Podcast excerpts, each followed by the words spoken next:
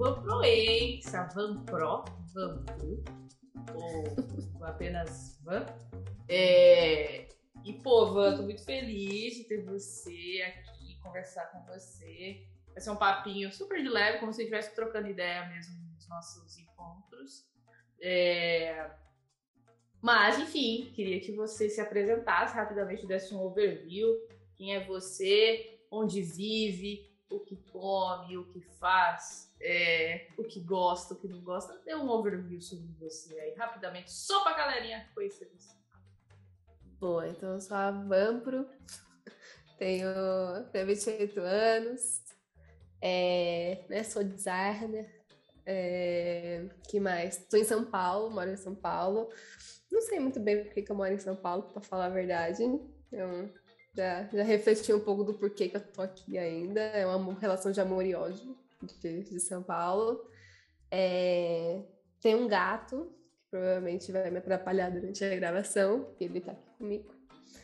É, que mais? Que eu gosto de fazer? Eu gosto de sair para comer. Amo sair para comer, gastar um dinheiro em comida. Acho necessário. É o que faz com que o meu trabalho valha a pena, é gastar dinheiro com comida depois. É, e é isso que mais quero essa seu, to, seu, seu signo, seu signo. Meu signo, ah, beleza. Ó, então eu sou leonina. E boa parte do meu mapa é aquário e câncer, então não é uma grande contradição, hein? É, eu achei que você ia ser de touro, não que eu sou muito entendedora de signos, mas touro que sou eu, no caso, adora sair para comer. Entendeu? Ah, mas acho que sair para comer tinha que ser um negócio universal. Não dá para deixar só no touro, não. Quem é que não vai gostar de sair para comer, gente? Eu acho também. Eu acho que jogo essa responsabilidade aí pro signo de touro, mas eu acho que é, é universal. Universal. Universal, universal. Olha o gato puxando o fio do fone. O seu, o seu gato, né, velho? Vai pra galera aí. Ele é TikToker, né? Ele é TikToker, é, segue lá, é arroba LucyBubbles. É, vão lá curtir o vídeo do gato. No atual momento eu tenho 99 centavos no TikTok. Já é o começo. Já, já é pelo menos o que? Um terço aí de comprar algum petisco. Acho que nem isso, acho que é muito menos. Uma, uma ração. É, um grão de ração. Um, um pedaço da ração ali. Talvez uma bolinha, um elástico de cabelo, que ele gosta de é né? Então ele já, já tá né, tentando se sustentar. Lucy Bubble, gente, vai lá. Segue lá, é bem bonitinho. O último tá assim, coisinha linda. E ele é muito bonitinho. É, é um grande é. hobby, encher o saco do gato e gravar os TikToks disso. Perfeito. E você é de São Paulo, então, né? São, é nascido e criado em São Paulo. Sempre morou aí na sua região ou você morava em outro lugar?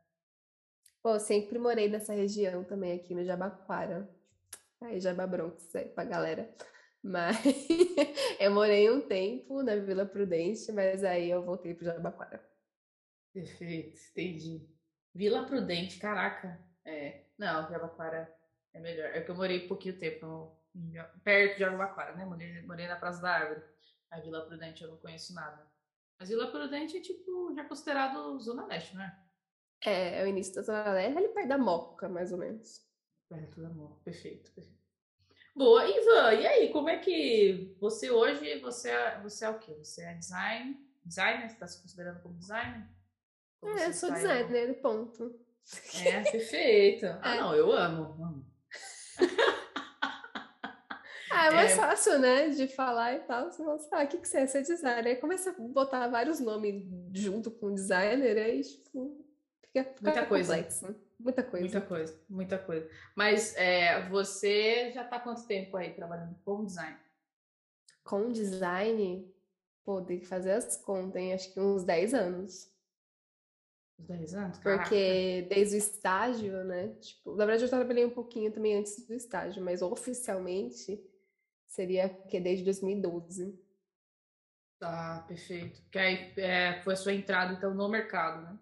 Sim, sim, sim. Oficialmente, assim, né? Porque eu já fazia, tipo, uns freelas e tal antes. Uhum.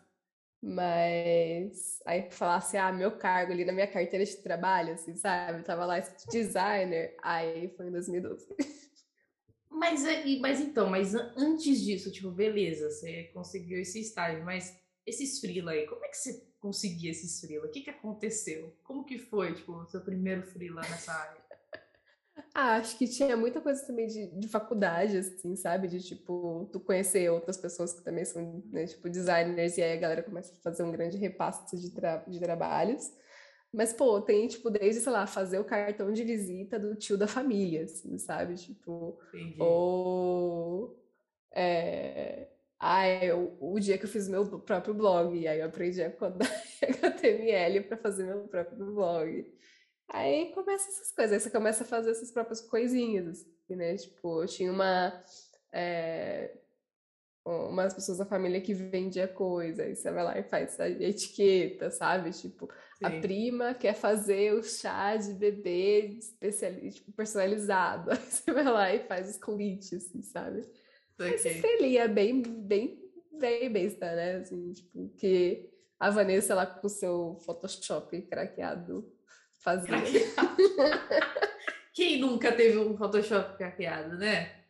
Imagina, que isso. Mas, mas como que você, assim, beleza, tô perfeito, você começou com a família e tal. E isso, isso a gente nunca conversou, isso é muito legal, então eu vou me aprofundar nessa parte.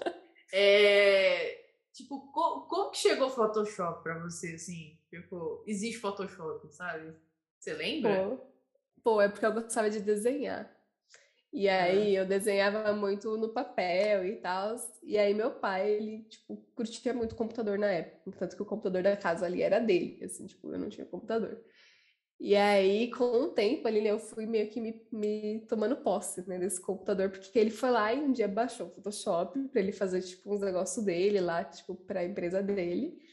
E aí eu comecei a aprender Photoshop, comecei a fazer ilustração, tipo, de arte digital mesmo no Photoshop, realista assim mesmo, sabe? De ir lá, eu comprei até a bambuzinha na época que tava, sabe? Tipo, para poder desenhar. Eu lembro que no meu Behance, acho que não sei se existe mais, tá? Mas se eu achar que depois no meu Behance tem uma arte digital lá que eu fiz de pintura mesmo no Photoshop. Então eu comecei a pegar o Photoshop aí, desenhando.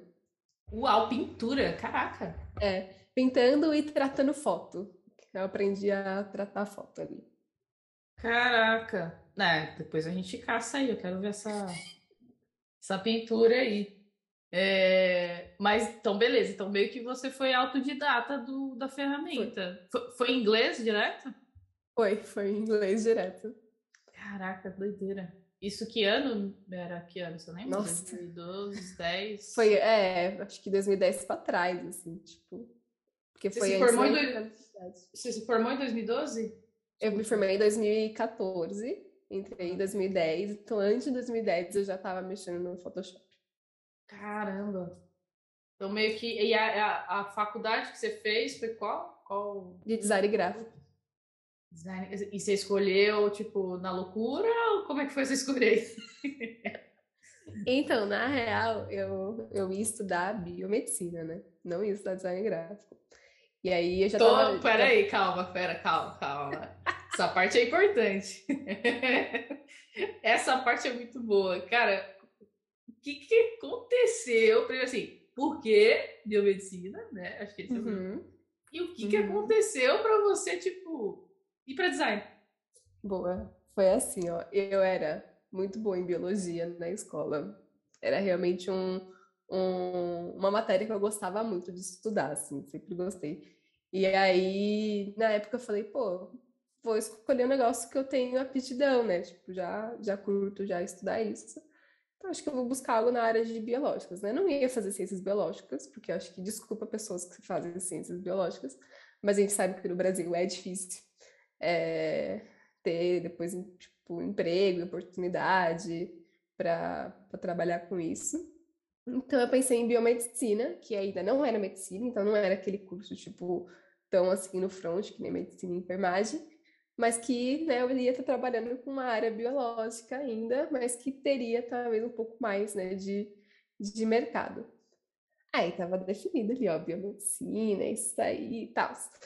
Visitei a São Camilo, fui na São Camilo, caríssimo, caríssimo curso, não sabia nem como é que eu ia pagar o curso de biomedicina e tal, mas eu falei, mano, vamos que vamos, vou aprender, vou ver lá como é que é o curso, não sei o quê.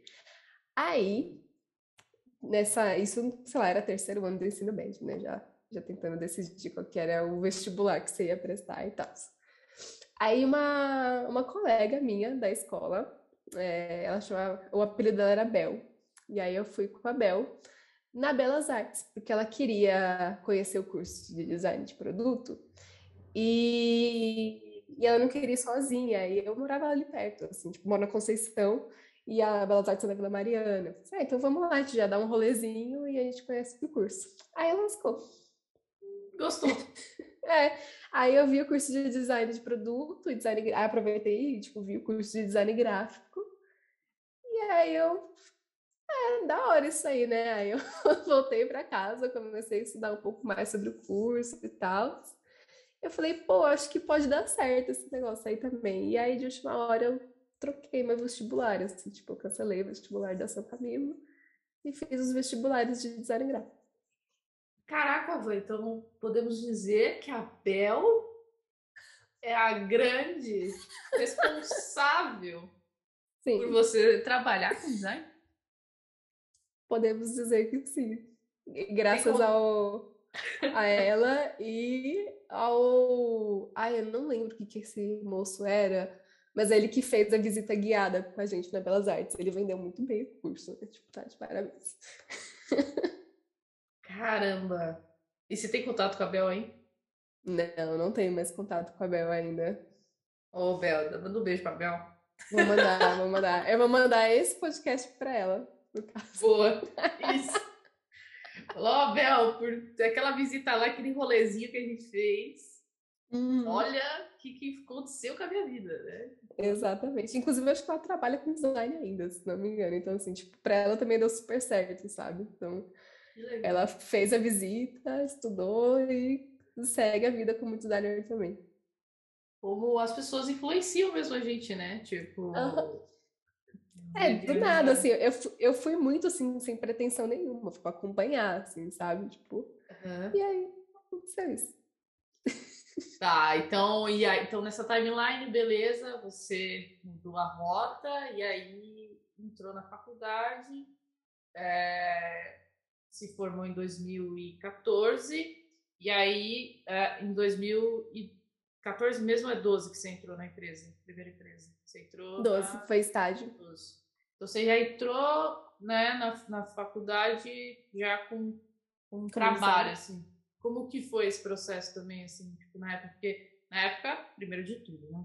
Não tinha assim tão forte o LinkedIn. É, não dessas redes aí de você achar emprego? Tipo, por onde você uhum. achou? Uhum. Como é que foi o processo? Boa. Foi pelo. Acho que talvez a galera aí que é universitária, não sei se existe ainda, então os universitários que nos ajudem depois. Mas foi pelo CIEE. Não sei se vocês lembram dessa, dessa instituição. Existe ainda? Não faço a menor ideia. É. Que é essa instituição que né, pro, né, promovem esses estágios, né? Tipo, ah lá, existe ainda. Boa. Existe ainda, existe. E boa. aí foi por eles, eles me ligaram falando que tinha uma vaga nessa empresa chamada Frank, era um estágio de design, não sei o que, não sei o que. E aí eu fui, fiz a entrevista e passei, assim, tipo, foi o segundo estágio que eu tinha tentado, eu tinha tentado um primeiro estágio, só que eu tava no primeiro semestre. Então a galera não quis, porque eles queriam alguém que já estivesse, tipo, do segundo, terceiro semestre. E aí eu esperei mais um semestre e aí consegui. Tipo, esperei, tipo, tal, mais um tempinho. Aí com dois anos de faculdade eu consegui. consegui. Mas era, era tipo um site lá que você se cadastrou ou você mandou. Cara, eu não, não lembro. Eu só sei que eu recebi a ligação, assim. Foi isso. Eu recebi uma ligação e aí falaram, ah, tem essa proposta aqui, tá? A gente pode marcar? Eu falei, tá bom, pode marcar. Tipo, a galera acho que não tinha costume também de marcar por e-mail, assim, sabe? Tipo. É, não, isso é muito louco, né? Porque é. É, eu, eu leio, você falou agora, você, eu, eu olhei o, o, a logo ali, eu, eu, eu acho que eu tinha, meu primeiro estágio também foi por lá. Uhum. E eu uhum. lembro que eu tinha um cadastro no site, assim, mas eles me ligaram também, era tudo ligação, né? Tipo, é, era tudo ligação. Tudo, tudo, tudo. Você e aí... esperando, né? Tipo, é. tocar o telefone. é um negócio que a gente hoje não funcionaria mais, né? Porque qualquer número de telefone estranho que te liga, você não atende. Não atendo. Não, eu não atendo. Não Antes não. Antes era o telefone tocava, eu já saía correndo, assim, né? Tipo, pra atender. Que tipo, é. vai que é alguma coisa importante. Cara, e, e, e, o que, que você fazia nessa empresa, essa estágio aí? Que... Menina, esse estágio só tinha nome de designer, porque assim a porcentagem de coisas que eu fazia de design mesmo era bem poucas. Uhum. É, a Frank, ela é uma indústria, né? E ela produz é, itens para cozinha, tipo cuba, é, que mais? Torneira, coifa, é, fogão, essas coisas. Uhum. E, e aí, qual que é o jeito que as pessoas vendem isso? Nas Leroy da vida, né? nas, nas grandes lojas de, de casa de construção. Então, eles não fazem, eles não faziam tipo marketing muito forte de direto com o consumidor final. Então, eles faziam um marketing muito mais para as lojas venderem os produtos. Então, o que eu fazia mais, o que eu mais fiz naquele lugar foi 3D. Eu fazia modelos 3D de displays para esses produtos, para marceneiros produzirem esses displays e montarem eles nas lojas. Chocada. Caraca, Van! Você Sim. fez 3D? Sim. Essa parte eu não sabia, estou em choque. É um 3D muito mais muito marromeno, assim, tipo, é um 3D muito mockzinho para marceneiro, assim, sabe? Mas eu primeiro fazer no papel, por que, que eles botaram design no meio? Porque acharam que o quê? Um design gráfico, um design industrial? Mesma coisa. Tá ali, e né? Aí, tá ali, exato. Então eu ia lá e, tipo, eu ia na loja, muitas vezes. Aí eu tirava a medida do lugar onde ia ficar o display da Frank, junto com o marceneiro. Então o Marcelo já me ajudava, assim, a ver qual era o quanto que, que eu podia fazer e tal. E aí eu fui lá, eu ia lá, pegava as medidas e montava esses displays para mostrar uma certa quantidade de produtos. Então eu tinha uma lista de produtos que eu precisava colocar nesse display. E eu precisava quebrar a cabeça para enfiar esses produtos lá de uma forma que faria sentido, sabe? Caraca, mano. Nossa, Tem até um negócio engraçado. Tem um negócio engraçado que é, depois de agora, né, de, tipo, de ter mais experiência, eu vi que eu fiz tipo um design system de displays na Frank. Não sei se eles usam ainda, mas eu modularizei os 3Ds para poder usar eles, tipo, como se fosse um Lego mesmo, assim, sabe? Eu ia montando já eles. Então, tipo, ah, eu preciso, eu tenho, sei lá, 17 produtos. E aí eu tenho um, um, um espaço de display pequeno, eu sei que eu vou usar várias gavetas. Eu vou fazer gavetas para poder colocar várias cubas nessas gavetas. Então eu já tinha o módulo de gaveteiro. Caramba! É, você mudou isso, é, você, deixou, tipo, coisas prontas para que eles pudessem usar do jeito que eles quisessem. É, e isso veio na tua cabeça. Uhum. É, porque eu vi aqui, tipo, eu fiquei acho que quase dois anos no estágio, não sei. É, acho que um pouco menos, assim, que eu acho que eu fiquei um ano e pouquinho. Mas eu vi que o trabalho era super repetitivo, sabe? Tipo, os espaços eram meio parecidos, a quantidade de produtos eram parecidas. E toda hora eu tinha que desenhar um gaveteiro novo, assim, não tava dando muito certo. Então eu fiz um gaveteiro. Vamos otimizar. Com... Vamos otimizar esse negócio aí. Eu fiz um gaveteiro com o que hoje o Figma chamaria de auto layout. Total, total. Cara, e qual programa você usava? Você lembra? Eu usava o SketchUp. Ah, gente, nunca usei. Esse é na minha vida. Nunca nem baixei. Faço ideia. Deixa eu ver a cara dele aqui. É bem ruizinho, assim, mas o bom dele pro marceneiro é que depois que você desenha, ele tem uma ferramenta que ele já tira as medidas para você. Que legal. Parece um The Sims, mano. É. um The Sims, só que você cria os móveis ali. Os né? móveis. Posso, Exato. Posso falar uma grande besteira, as pessoas vão. É, e eu lembro assim. que na época, na Frank, eu tentava muito ser designer, assim, sabe? Eu falei, pô, vamos fazer uma peça de mídia, vamos fazer um material impresso para ir junto com o negócio e tal. Eu tentava muito forçar essa barra aí, mas o que eu fazia é que, mesmo era gaveteiro. É que na época, puta, era, era novo, né? Ainda é, né? Nossa é. área é muito nova ainda. Ainda Sim. mais, cara, na época, tipo, tava, não tinha Pro Designer, 3D Designer. Não, não, não existia. Não era, tipo, que mexe no computador. Era, acho é. que era assim, né? Mexe no computador e consegue Sim. fazer algum tipo de desenho. É isso. Designer. É. é isso. Pode chamar. É. Pode chamar. O máximo que eu fiz lá, assim, que se assemelha a um design gráfico mesmo, assim, era umas peças para treinamento. Então, era, tipo, design para endomarketing, sabe? Tipo, para Acho que é endomarketing que fala, né? Não sei se tá falando besteira. Pra treinamento, tipo, ah tá, é endomarketing. Funcionário, é. Funcionário, uhum. isso, é endomarketing. Nossa, eu fiz muito endomarketing. Esse foi tipo, o máximo que eu fiz de design gráfico lá. Caraca, vô, eu estou em choque porque, tipo, eu, eu pesquisei aqui e dei uma olhada no, no visual, né, do software. E parece, sei lá, uma mistura do, do Paint com... Um The com The Sims ali. E, Sim. porra, você mexia com medida, sabe? Você, você falou que você... Um marceneiro, que você media. Mano... Sim. Entendeu? Nossa! Isso, e aí só foi nessa empresa que você trabalhou com isso, na, e na sua próxima Sim. experiência, qual que foi, assim, que você fez lá? Aí depois, ai gente, olha o cheio, né? Depois eu fui trabalhar numa gráfica em que eles tinham um projeto que eles queriam fazer tipo a print, sabe? Hum, tá, perfeito. Tá? Uhum. E aí e aí era engraçado, assim, porque eu dividia meu tempo. Então eu ficava, tipo, X% do meu tempo da semana ali trabalhando nesse projeto e outro por cento fazendo algumas coisas para a gráfica em si. Então, alguns projetos, às vezes, que, tipo, a galera de produção gráfica não conseguia fazer, às vezes por conta de uma complexidade, ter que mexer em alguma coisa dentro do, do arquivo aberto e tal, aí eu fazia também.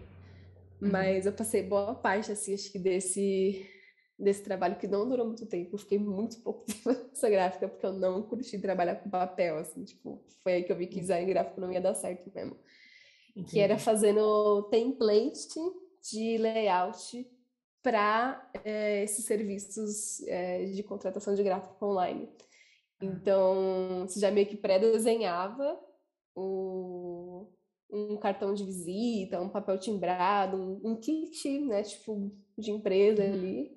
E aí, num programinha, tu configurava um que era um campo editável. Então, a pessoa poderia colocar os valores lá, né, os dados que ela queria, salvar e comprar, e a gente imprimia para ela naquele formatinho com os dados dela. Então, foi esse início desse sonho, dessa gráfica, mas, pô, a print já era grande demais, já, para eles é... conseguirem fazer isso. E, mas aí, nessa, nessa saída da, da Frank, é Frank, né? É, Frank. Frank, é. Ai, muito Des... Frank, muito gringa. Muito gringa. Já começou no estágio gringa. Gringa. É, mas dessa do Frank para essa da gráfica, tipo, o que que te fez? O, o estágio acabou? Ou você teve. Ou você que saiu e foi para essa gráfica e achando que você ia. O que, que você esperava que você ia fazer na gráfica, na verdade? Boa, tá. Eu saí do estágio porque eu queria sair mesmo, porque eu tinha feito já meu TCC trabalhando e eu falei, tipo, não vai dar. Eu preciso pegar os últimos seis meses da faculdade para conseguir terminar esse TCC. Então, eu, eu saí do estágio faltando seis meses para ele acabar, na verdade, né? Então, já ia acabar de alguma forma. E aí eu foquei em terminar meu TCC, e aí quando eu terminei meu TCC e preguei e tal, eu falei, tá, agora eu vou trabalhar como design gráfico, entendeu? Tipo, a expectativa era botar o que eu aprendi, né? Tipo, na, na massa, assim, aprender ali aquela, a parte de produção gráfica. E só que aí eu vi que eu não curtia muito esse de produção gráfica, não. Mas testou, né? É, testei. Eu fiquei cinco meses só nessa gráfica. E, e pô, vi que não é para mim, ficar mexendo com papel não era da hora, assim, fazer calibragem de impressora sempre dava hum, ruim, porque a cor nossa. nunca saía certa. É, minha mão sempre tava seca de tanto de pegar em papel, sabe? Tipo, não era da hora, não era da hora. E, e assim, tipo, era um trabalho que se tinha pô, acho que qualquer pessoa que talvez já trabalhou essa produção gráfica talvez sinta isso. É um trabalho que você está muito à mercê do cliente, né? Tipo, se o cliente quer, né, folheto de pizzaria, duas pombas carregando a pizza, tipo, em cima de um Amazônia, isso existe, tá? Essa pizzaria existe de verdade. é, você também tem que fazer, entendeu? Você tem que fazer pronto. É o que a pessoa está pedindo. Tô trabalhando numa gráfica. E é isso. E a, o dono da gráfica ele vai querer vender o panfleto, né? Então, tipo, você vai fazer do jeitinho que o cliente pedir. Então... Caraca, muito bom. muito bom. É, eu, eu, tive experiências com gráficas também, mas eu fui meu primeiro emprego que eu trabalhei num quiosque, assim. E aí hum. eu tinha que cortar. É, era um quiosque de fazer brindes de festa. Uhum. Então eu fazia tipo caneca, fazia chapeuzinho de aniversário, sei lá, com o nome Vanessa Proença, vai fazer uhum. 10 anos, aí botava foto lá Direto. Da, da criança, aí tinha os templates lá, tinha que fazer a máquina de corte, não sei o quê. Então foi o máximo assim de, de, de usar né, o equipamento, porque eu já fiz muita coisa Sim. offline, mas usar um equipamento, mexer com papel foi o máximo. Assim, foi é. esse quiosque que eu trabalhei no shopping. É quase isso que eu fazia, assim, sabe? Você chegou a usar aquelas guilhotinas eletro... elétricas, assim, que você usa Sim. o pezinho e aí vem. Nossa, é muito gostoso, né? Tipo, ver aquele papel cortando retinho. Isso, e essa é, é, é, os vídeos satisfatórios, né? Que tem muito uhum. hoje. Isso é claramente uma, uma satisfação fazer isso. E, Sim. né, o medo também de lascar o dedo, né? Medo, é, exato. Isso é verdade, isso é verdade. Eu lembro que toda vez, assim, eu colocava bonitinho, eu nem, nem encostava o pé nela, assim, sabe? Tipo, na máquina, eu só botava lá o papel direitinho no lugar. Aí eu botava minhas mãozinhas para trás, e aí eu apertava com o pezinho lá, o, o pedalzinho que ia baixar o treco da máquina. Muito bom. É técnicas, né? Você vai aprendendo ali de alguma forma. É, é a técnica para você assegurar que a sua mão nunca vai estar em cima não, do negócio. Não vai dar um BO, é. Meu Deus. Será que existe ainda essas máquinas desse jeito? Existe, com certeza. Com certeza, é. com certeza. Hum. Vou procurar no TikTok depois que existe já pessoas fazendo vídeos satisfatórios. É, então, eu fiquei nessa, a gente falou agora, deve ter algum vídeo satisfatório deve dessa ter, máquina. Deve ter. Tá, Muito boa. Bom. Mas, tá, então você ficou cinco meses nessa gráfica e depois você foi para uma outra empresa que chama Wildcard, né? Que é É, na verdade, primeiro eu fui para a agência e depois eu fui para a Wirecard. Então, eu trabalhei. Ah, tá, perfeito. Trabalhei numa agência digital. E aí, acho que a gente nem precisa falar muito de agência, né? Acho que todo mundo saber o que, que é trabalhar é. em agência. É. Que é daquele jeito, né? Tipo, é correria, é muito cliente, é muita coisa para fazer e com pouca profundidade, né? Assim, é sempre muitos projetos, né? Tipo, principalmente se você trabalhar em, tipo, que nem eu trabalhei em agência de mídia, né? Tipo, é sempre uhum. muito é muito rápido, né? Tipo, você gira muito uhum. rápido dentro dos projetos. Então entra lá um cliente, aí vai para a galera de branding, já montava o branding, já fazia o media kit, a gente já desenrolava tipo ah, o site, como é que vai ser a padronagem de de post, né, de mídia, e aí tá feito. Aí acabou, é só rodar e uhum. vai para o próximo cliente. Né? É, mas foi, mas que você acha que você, assim, é uma coisa que eu fico refletindo muito, assim, quando tra ter trabalhado em agência. Você acha que, aliás, vou abrir melhor a pergunta. O que, que você acha que você aprendeu em agência? Assim? Tipo, qual foi o seu maior aprendizado? Porque saber, você já sabia fazer, você já tinha passado ali por uma, duas empresas e tal, mas o que, que você tirou de bom, assim, que você carrega até hoje?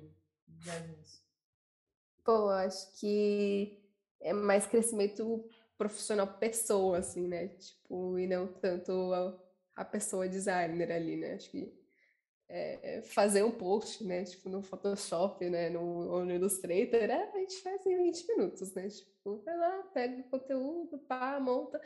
Agora, ver como é que a galera vendia isso, é, ver como delegar e dividir trabalho e definir né, escopo. É, foi um negócio bem legal assim, de aprender. E acho que uma outra coisa foi é, naturalmente a agência ela fez um movimento de aos poucos sair da mídia, só da mídia, e ir para projetos mais complexos. Então foi legal que eu consegui, tipo, eu entrei não sabendo nada de digital e aprendendo sobre mídia digital, e a própria agência foi aumentando o desafio, assim, sabe? Então eu já fui indo junto ali pegando desafios maiores. Então lá a gente fez app, fez e-commerce, fez sistema de gerenciamento de, de. Ai, nem lembro do que que era, mas tinha uns negócios de caminhão também e tal. Então é, foi legal pegar, é, tipo, fazer QA, por exemplo. A primeira vez que eu fiz QA foi na agência. Foi, foi meio assim, sabe? Tipo, foi aprendendo com esses projetos que foram aparecendo. Que legal. É, eu acho que é, é isso, assim, a agência é, né, tem quem ainda trabalha, né, continua nessa, nessas, nesses tipos de empresa de trabalho, mas eu acho que te dá uma maturidade e velocidade muito é. grande, assim. É... Tu gira muito, é, gira muito nos projetos, né, tipo... É, e, tipo, tem coisa que você literalmente precisa resolver, tomar assim, a agência é um bom exercício para virar um bom tomador de decisão, assim. É, é verdade. É, é? verdade. Aham. Uhum. tipo, mano, você é, tem que, que tomar decisão rápido e não pode demorar, assim, sabe? Né? Tem que ser a decisão rápida, tipo. Era bem legal isso mesmo. Né? Porque às vezes não ficava bom o que você fazia, assim, sei lá. Às vezes eu fazia uma ou duas opções e ainda assim, eu sabia que não estava tão bom, só que, tipo, não tinha mais tempo. Era isso que tinha sido hum. lançado. E era lançado. É, exato. Tem que existir um desapego, assim, né? Tipo, muito, muito grande. Que eu acho que em produto é mais difícil de ter, né? Porque, tipo, em produto você quer sempre ali refinar, refinar e refinar. Na agência você tem, tipo, o prazo que o cliente vai começar a gritar com as pessoas no telefone, tipo, cadê o, o treco? essa pressãozinha, assim, sabe? Que te obriga. É claro que ela é super negociável, né? Tipo, dá pra você negociar, não sei o quê. Acho que cada agência é a sua agência aí, né? Mas é. te obriga, te obriga muito a, tipo, largar o osso às vezes, entregar, tomar decisão. É, além, aí tem a parte que eu, eu ia te falar assim, não sei se você passou por isso, mas a parte de é, você entregar alguma coisa, sei lá, você fez, não ficou tão bom, mas estava no prazo. E aí você tomou um feedback do tipo, do cliente, sei lá, não era o melhor dos mundos, mas vai ter que ser esse aí, sabe assim? Tipo, Sim. ainda você tomava essa, tá ligado? Né? Tipo, mano, não é o melhor, mas vai ter que ser esse aí, né? Que é o que tem. É tipo, é o que tem. Literalmente, é o que tem. Sim, né? já já aconteceu, e muito QA, muito QA de, de e-commerce e de aplicativo, né? Depois que a gente fazia, a gente sentava para fazer o QA. Uhum. Era o prazo, assim, tipo, pô, o aplicativo tem que estar tá entregue em dois dias. Tipo, não vai dar para corrigir essas coisas em dois dias, é o que tem. Vai ter que ser isso aqui e pronto. E assim. Você acha que. Não, vou deixar essa pergunta mais para frente. As polêmicas. É, tá, então depois sai, você foi, você foi trabalhar com produto mesmo, depois disso. Não, ainda. Menina, tem tempo ainda pra eu chegar com produto. Quilometragem, galera, aqui, ó. Eu fui, aí eu saí da agência, porque acho que. Ah, desculpa aqui, né? Desculpa, crianças. É a, o motivo que todo designer fala, né? Quando quer sair da agência, quer trabalhar com, com empresa, né? Normal, assim quer ter o filho, né? Quer pegar ali o produto e trabalhar, ter profundidade, né? Não sei o quê. É, sendo que esses dias eu fiquei pensando, dá para ter profundidade na agência, né? Depende do formato da agência, dá para ter profundidade em agência também. Mas depois a gente fala sobre isso. É, puta, era, era por aí que eu ia polemizar, mas é isso aí, mas vou deixar aqui, eu vou anotar para perguntar no final. Vamos lá. Boa, professor. É... Aí eu fui para o MOIP, na verdade, né? Que o MOIP que virou o Wirecard, né? Eu passei ali por meio desse processo de rebranding. Mas eu entrei lá como growth designer, não era ainda produto, era growth. E para ficar alocada dentro do marketing, né? E aí lá eu fazia muita landing page, assim, landing page a rodo. Eu não fazia tanto mídia, não fazia tanto mídia, porque era um outro designer que fazia mídia. Então eu ficava muito com landing, ficava também com algumas coisas relacionadas a produto. Então eu ficava muito perto do time de marketing de produto, é, muitas vezes estava com os designers de produto fazendo estratégia de lançamento de produto, assim, sabe? Tipo, pô, eles lançaram uma feature na conta, será que a gente faz uma wishlist, assim, sabe, dessa nova ferramenta? Aí fazer uma landing page para fazer a wishlist disso e tal. Então lá eu trabalhei muito mais com, com growth, ainda não estava ali produteira. E, e foi toda, todo o seu, seu tempo foi trabalhando nesse time? Lá. Foi todo esse tempo trabalhando nesse time de growth. É, e aí eu acho que a, a, a, grande a grande sacada que eu vi, tipo, pô, tá na hora de ir para produto, foi quando eu fiz o rebranding do Moip para Wirecard, que ficou tipo, muito em cima de mim. Porque a maioria das coisas que precisavam ser mudadas, né, alteradas, eram as landings e o site. E isso ficava na minha mão, o site da Wirecard e todas as landing pages ficavam comigo. Uhum. Então, eu que tive que fazer esse processo, assim, de arrancar tudo que era Moip e transformar em, em Wirecard, assim, tipo... Foi aí que eu vi, é, eu acho que se isso tivesse ficado com o produto, ia ser melhor. Uhum. Porque aí começou a rolar um. Aí, aí, começa, né? Toda a treta de quando você tem designers de um lado fora, separado dos designers de produto, né? Começou a rolar uma inconsistência enorme uhum. Entre o que, que era a conta MOIP, né? Que era a conta Wirecard, e o que, que ia ser o site e as landing pages, assim, sabe? Tipo, era muito separado as coisas. Aí eu vi, tipo, hum, Acho que se fosse todo mundo produto. Ia ser melhor. Tava, tava, tava consistente. Então tinha, tinha um time de design de produto. Tinha um time de design de produto, sim. Na verdade, eles não eram. Eles não eram produto, eles eram UI e UX separadinho. Ah, mas era o time de design de produto ali. A gente chamava de. Eles assim. Entendi. Assim. Tá, então meio que o seu papel ali em growth, né? Era até mais uhum. realmente voltado a marketing, que muita gente confunde, né? Também um pouco é. essas, essas áreas aí. Né? Exato, exato. Assim, acho que é, era também uma época que estava muito obscuro, assim, né? O que, que era growth. Tipo, era muito no começo de growth. Acho que ainda é meio obscuro, né? O que, que cada, cada time de growth faz numa empresa, assim. Mas é, vou dar um exemplo, né? Na Loft, o site era de produto, não era de Sim. growth. E aí no Moip, no Americard, não, o site era de growth, não era de produto. Então, aí você fica meio tipo, fica aquela bola quicando, assim, sabe? Né? Tipo, quem é que vai olhar para identidade da empresa, em termos de consistência visual, de tudo que os clientes têm acesso? Aí fica dividido, né, essa bola. Uhum, uhum. Você estava em growth, uh, e aí, tá, beleza. Então, teve essa transição de brand lá, que você ajudou nesse projeto, e você teve o estalo, tipo, cara, preciso trabalhar com produto. Beleza, o que, que você fez? Então, aí, aí começa as puxadas, né? Tipo, você vai ser uma puxada para as empresas, porque assim, né? Vai acontecendo.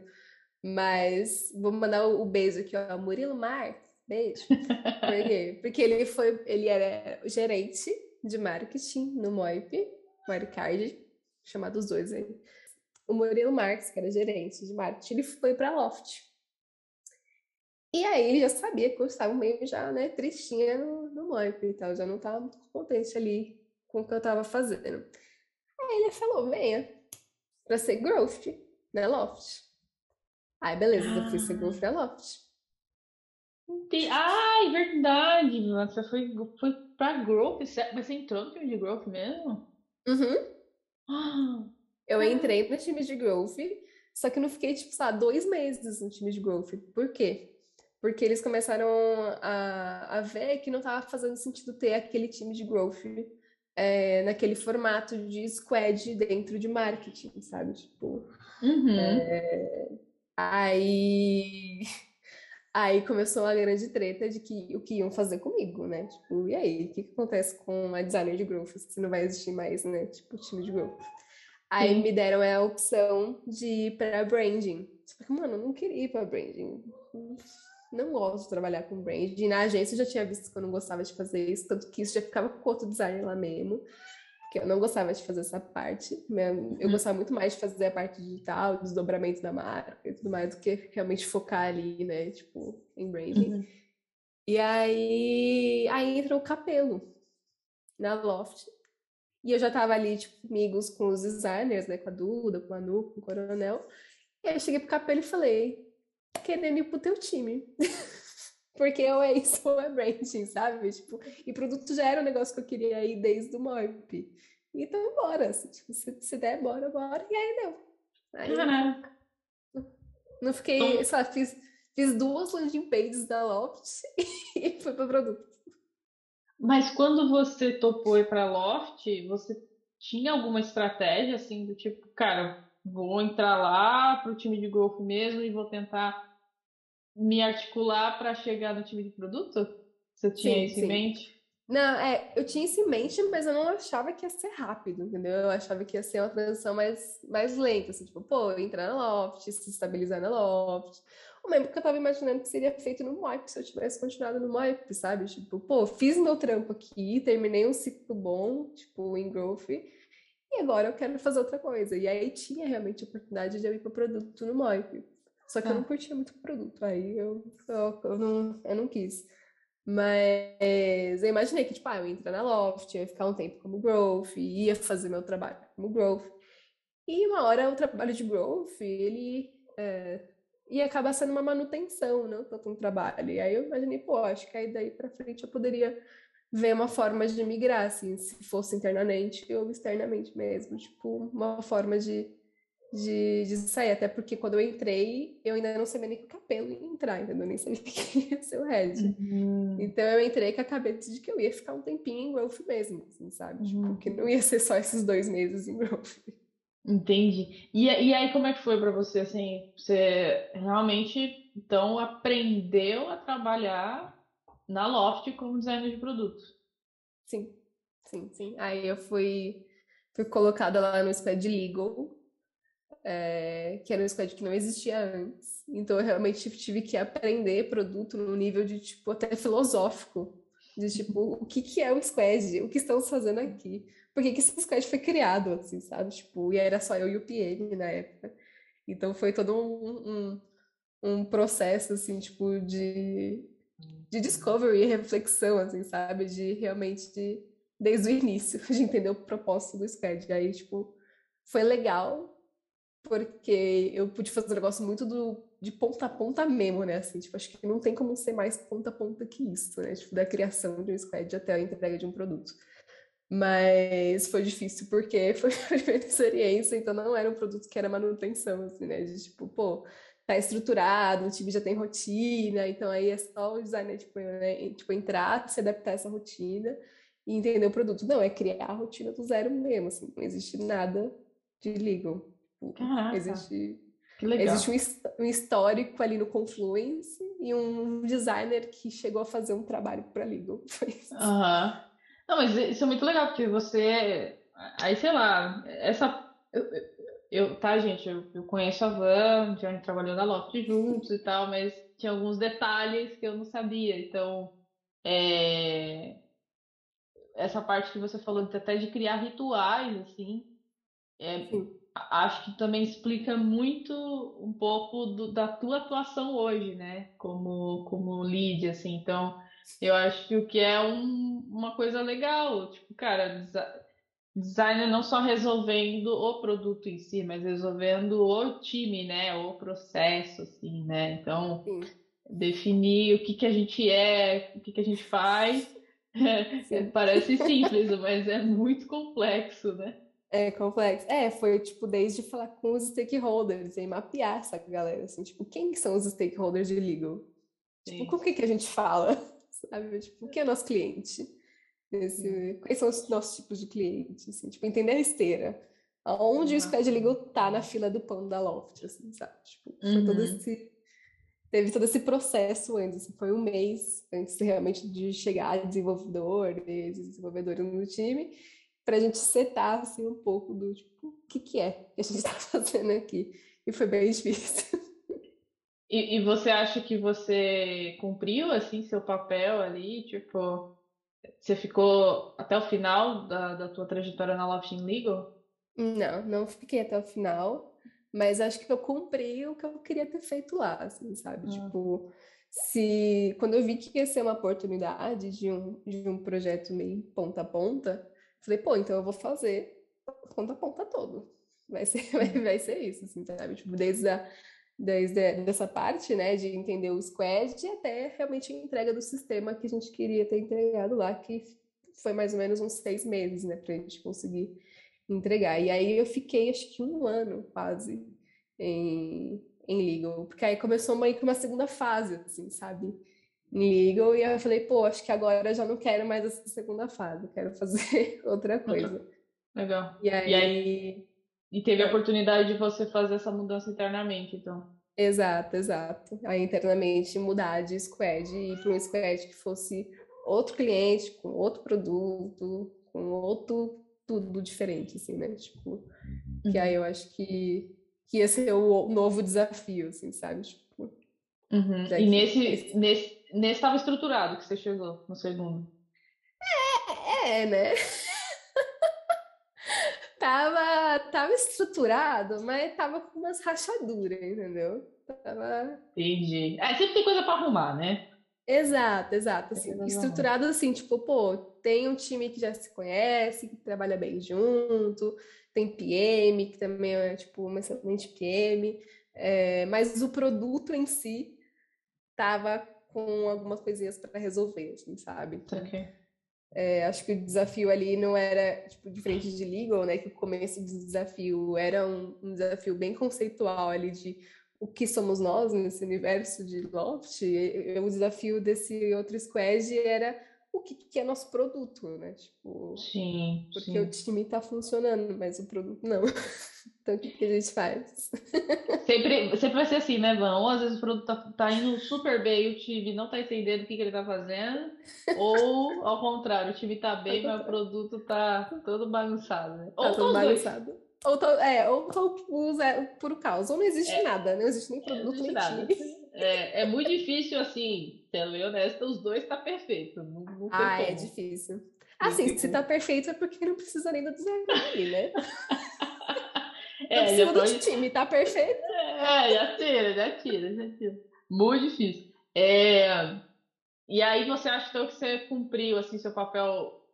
Eu acho que a Loft, né, no, na minha visão aqui, te deu essa, esse, esse boost, né?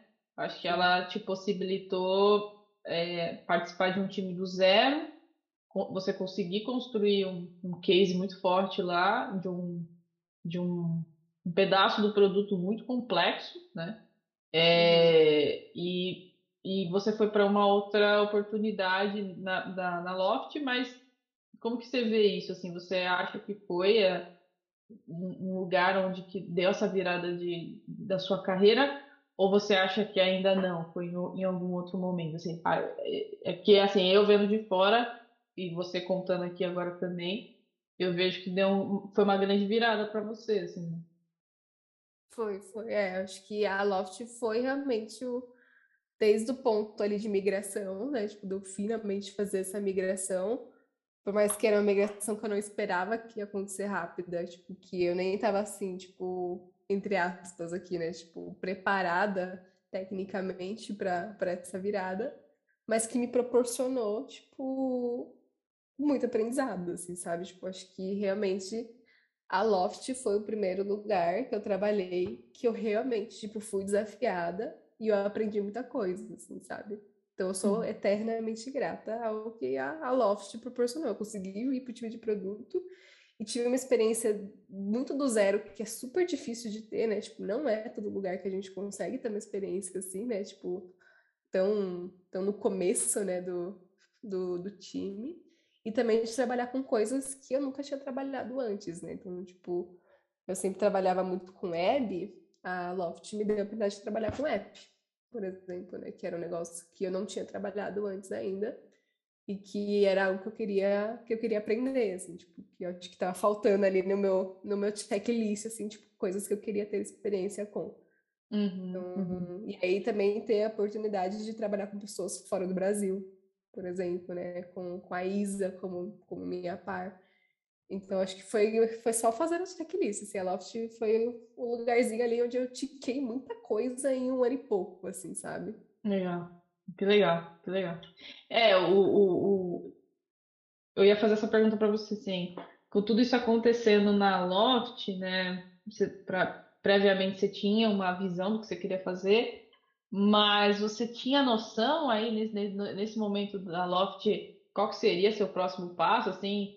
É, você olhava para isso, o que estava nesses seus checks?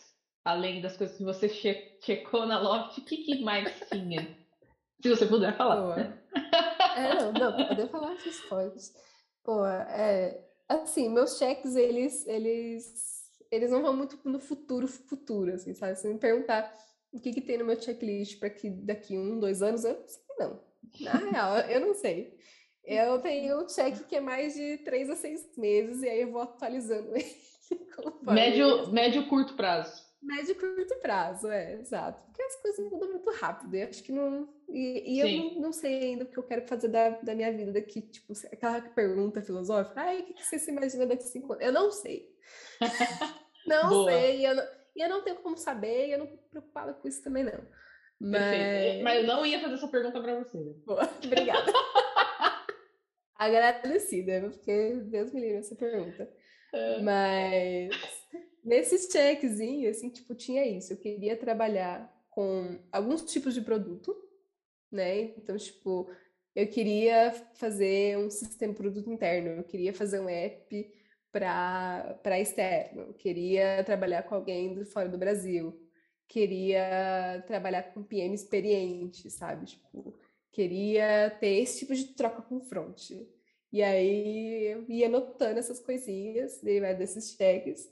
E aí, dentro da Loft, eu tinha assim, alguns cheques em que eu queria é, trabalhar num time maior.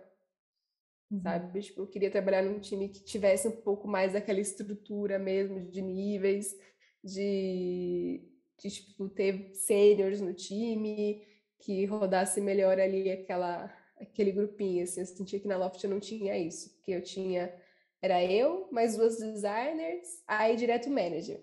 E aí do manager eu já falava direto com a GPM, com a Red, não sei o que, sabe? Então uhum. eu sentia falta de, dessas camadas e mais definidas. Eu acho que as camadas elas até existiam, assim, né? Mas ter essas camadas bem definidinhas. Uhum. Então eu queria ter esse tipo de estrutura queria trabalhar com esse tipo de estrutura para ver qual é que é, né? Para ver se eu gosto desse tipo de estrutura ou não. É... que mais que eu queria na minha listinha? Deixa eu pensar. Eu acho que o principal era isso, assim, eu buscava muito essa estrutura mesmo. Uhum, uhum. Mas também acho que eu queria tempo. Porque acho que na Loft tempo era também um negócio que era mais complicado, né? Mas startup estava crescendo muito rápido, você quer tudo muito rápido, né? Tipo, Sim. as entregas são sempre muito rápidas. Uhum. E aí eu queria também, com essa estrutura, que eu não tivesse que tomar decisões tão rápidas assim. Que eu conseguisse uhum. Me aprofundar mais, pensar mais, porque isso me dá abertura para estudar mais.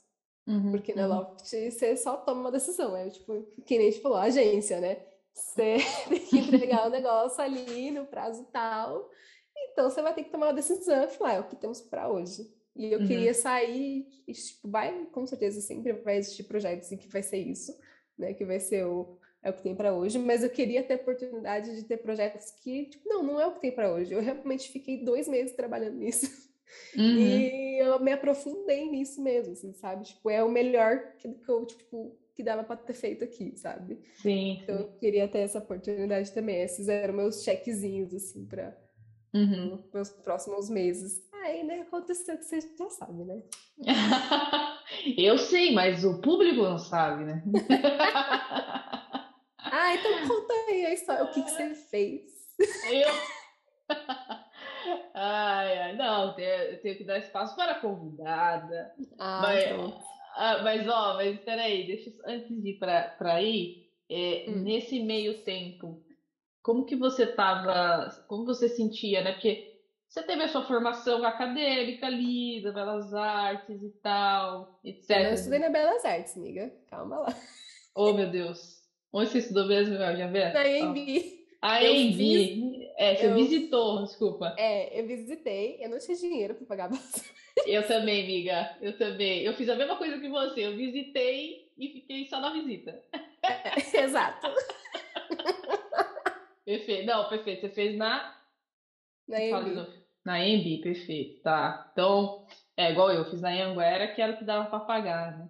Basicamente. Exatamente. É. Não, perfeito. Então, você é formada na, na, na Embi, é, que foi né, mais voltada ali para o gráfico o, o, né, a, a, a, formação acadêmica. Nesse meio tempo, você chegou a.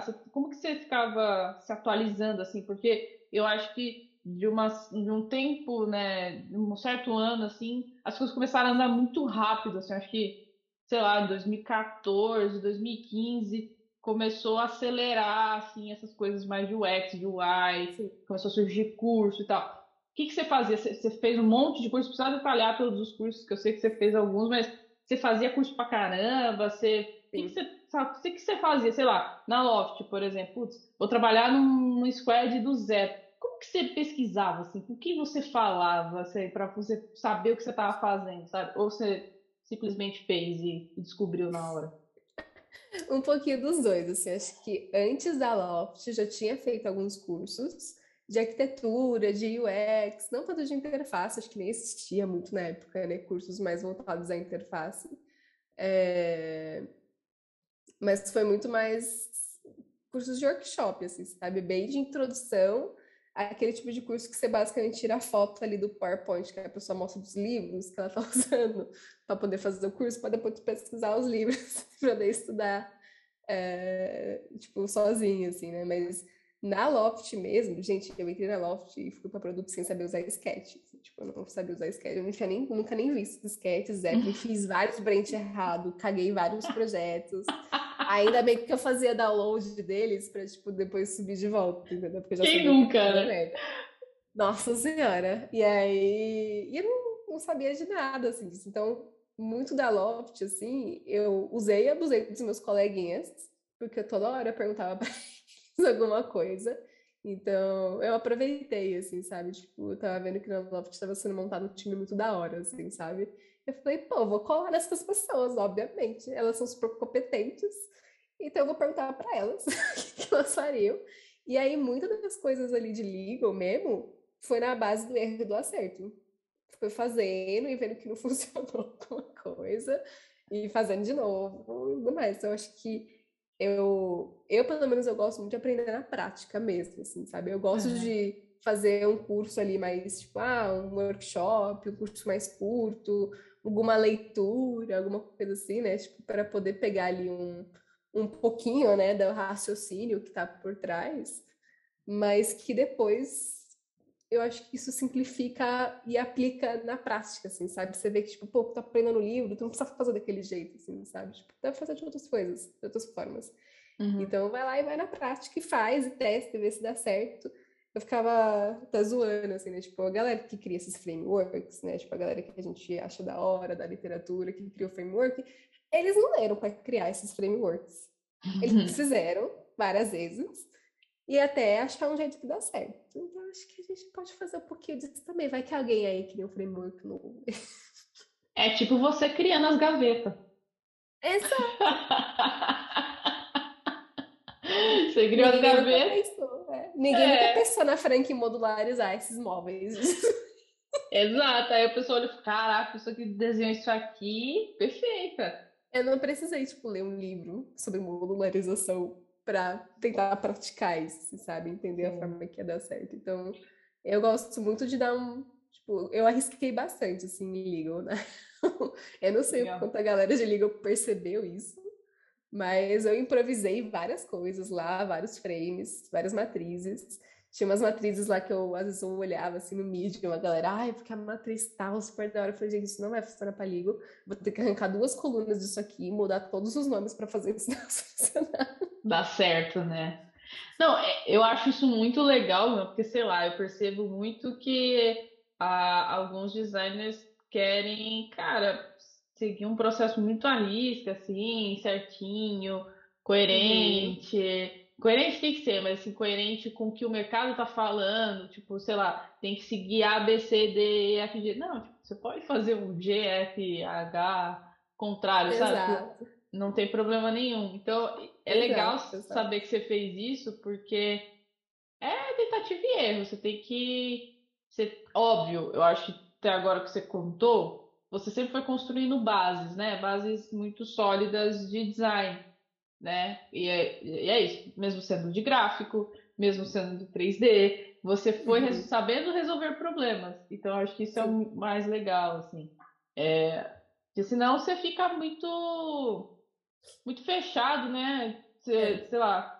Você é um exemplo muito bom, você é um case muito bom. Tipo, cara, conseguia resolver gaveta e conseguir resolver um, um sistema interno super complexo, sabe? Que não tinha nada, que era tudo mato. E, cara, são coisas totalmente diferentes, assim. Eu acho que designer é isso, sabe? Ser designer é isso, assim, né? É, eu acho que essa fundação, assim, é muito importante, seja ela ganhada, tipo, por experiência ou por estudar, porque senão eu acho que ou tu fica muito fechado, né, de, tipo, É. de querer sempre fazer o método, ou se ficar muito aberto de fazer o que você quer fazer, né, e não É. o que precisa ser feito. Uhum, Então, uhum. Tem que achar o meio termo aí. Acho É, que o equil- é o ideal, equilíbrio é assim. tudo. Equilíbrio é tudo, né, Equilíbrio é amores? tudo nessa vida. É. exato.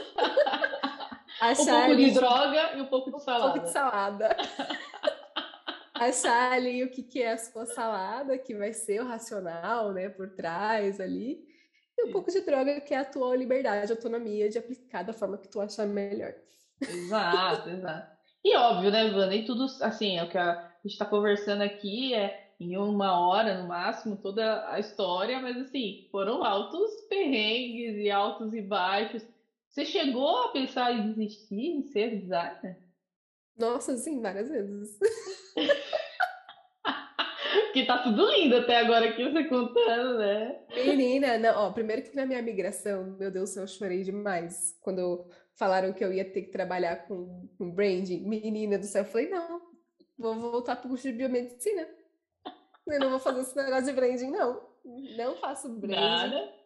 Brand não é pra mim. Não gosto dessas coisas. Vou, vou voltar. Vou dar rollback total, fazer outra graduação. E vamos pra Aí, beleza. É, aí, beleza, fiz a migração, né? Gi- Tirando todas, tipo, antes da Loft, né? Também já deu vários perrengues, na gráfica também. Já falei, meu Deus do céu, eu odeio esse negócio. Aí eu entendi que tinha digital, que poderia ter uma salvação. Mas antes de eu entender que existia o digital, eu já estava assim, tipo, fudeu, né? Tipo, por que que eu fui fazer design gráfico? Agora vou ter que trabalhar em gráfico e eu odeio trabalhar nesse lugar. É, Teve todo esse perrengue aí, assim, tipo, o estágio mesmo, assim, né? Tipo, pô, fazer uns negócios mó da hora na faculdade, e aí no meu estágio eu tava desenhando gaveteiro, assim, sabe? Tipo, puta frustração. tipo, portfólio zero, né? Tipo, o que, que eu vou pôr no meu portfólio depois? Gaveteiro. Pô, Van, ô, legal, eu, eu ia achar massa ver um- uma designer que fez um gaveteiro no SketchUp e, tipo, falava com o marceneiro, media, mano, muito foda. Eu acho foda. É foda. Eu, eu acho da hora, assim, porque mostra a versatilidade do designer. Mas, É. pô, não era o tipo de trabalho que eu queria colocar no meu portfólio, porque eu não queria atrair mais desse tipo de trampo, entendeu? Sim, o portfólio reflete muito nisso, né? Tipo, pô, eu Sim. não quero mais fazer esse negócio, então eu vou ter que arrancar isso do portfólio. E aí, como eu comecei a montar o portfólio, falando nisso, há muito tempo atrás, né? Antes de, de ir para Loft, é, eu fui tirando todas as coisas do meu portfólio, peguei todos os projetos que eu tinha feito na vida, né? E aí eu fui tirando as coisas, tipo, não quero trabalhar com isso, não quero trabalhar com isso, não quero trabalhar... Não sobrou nada.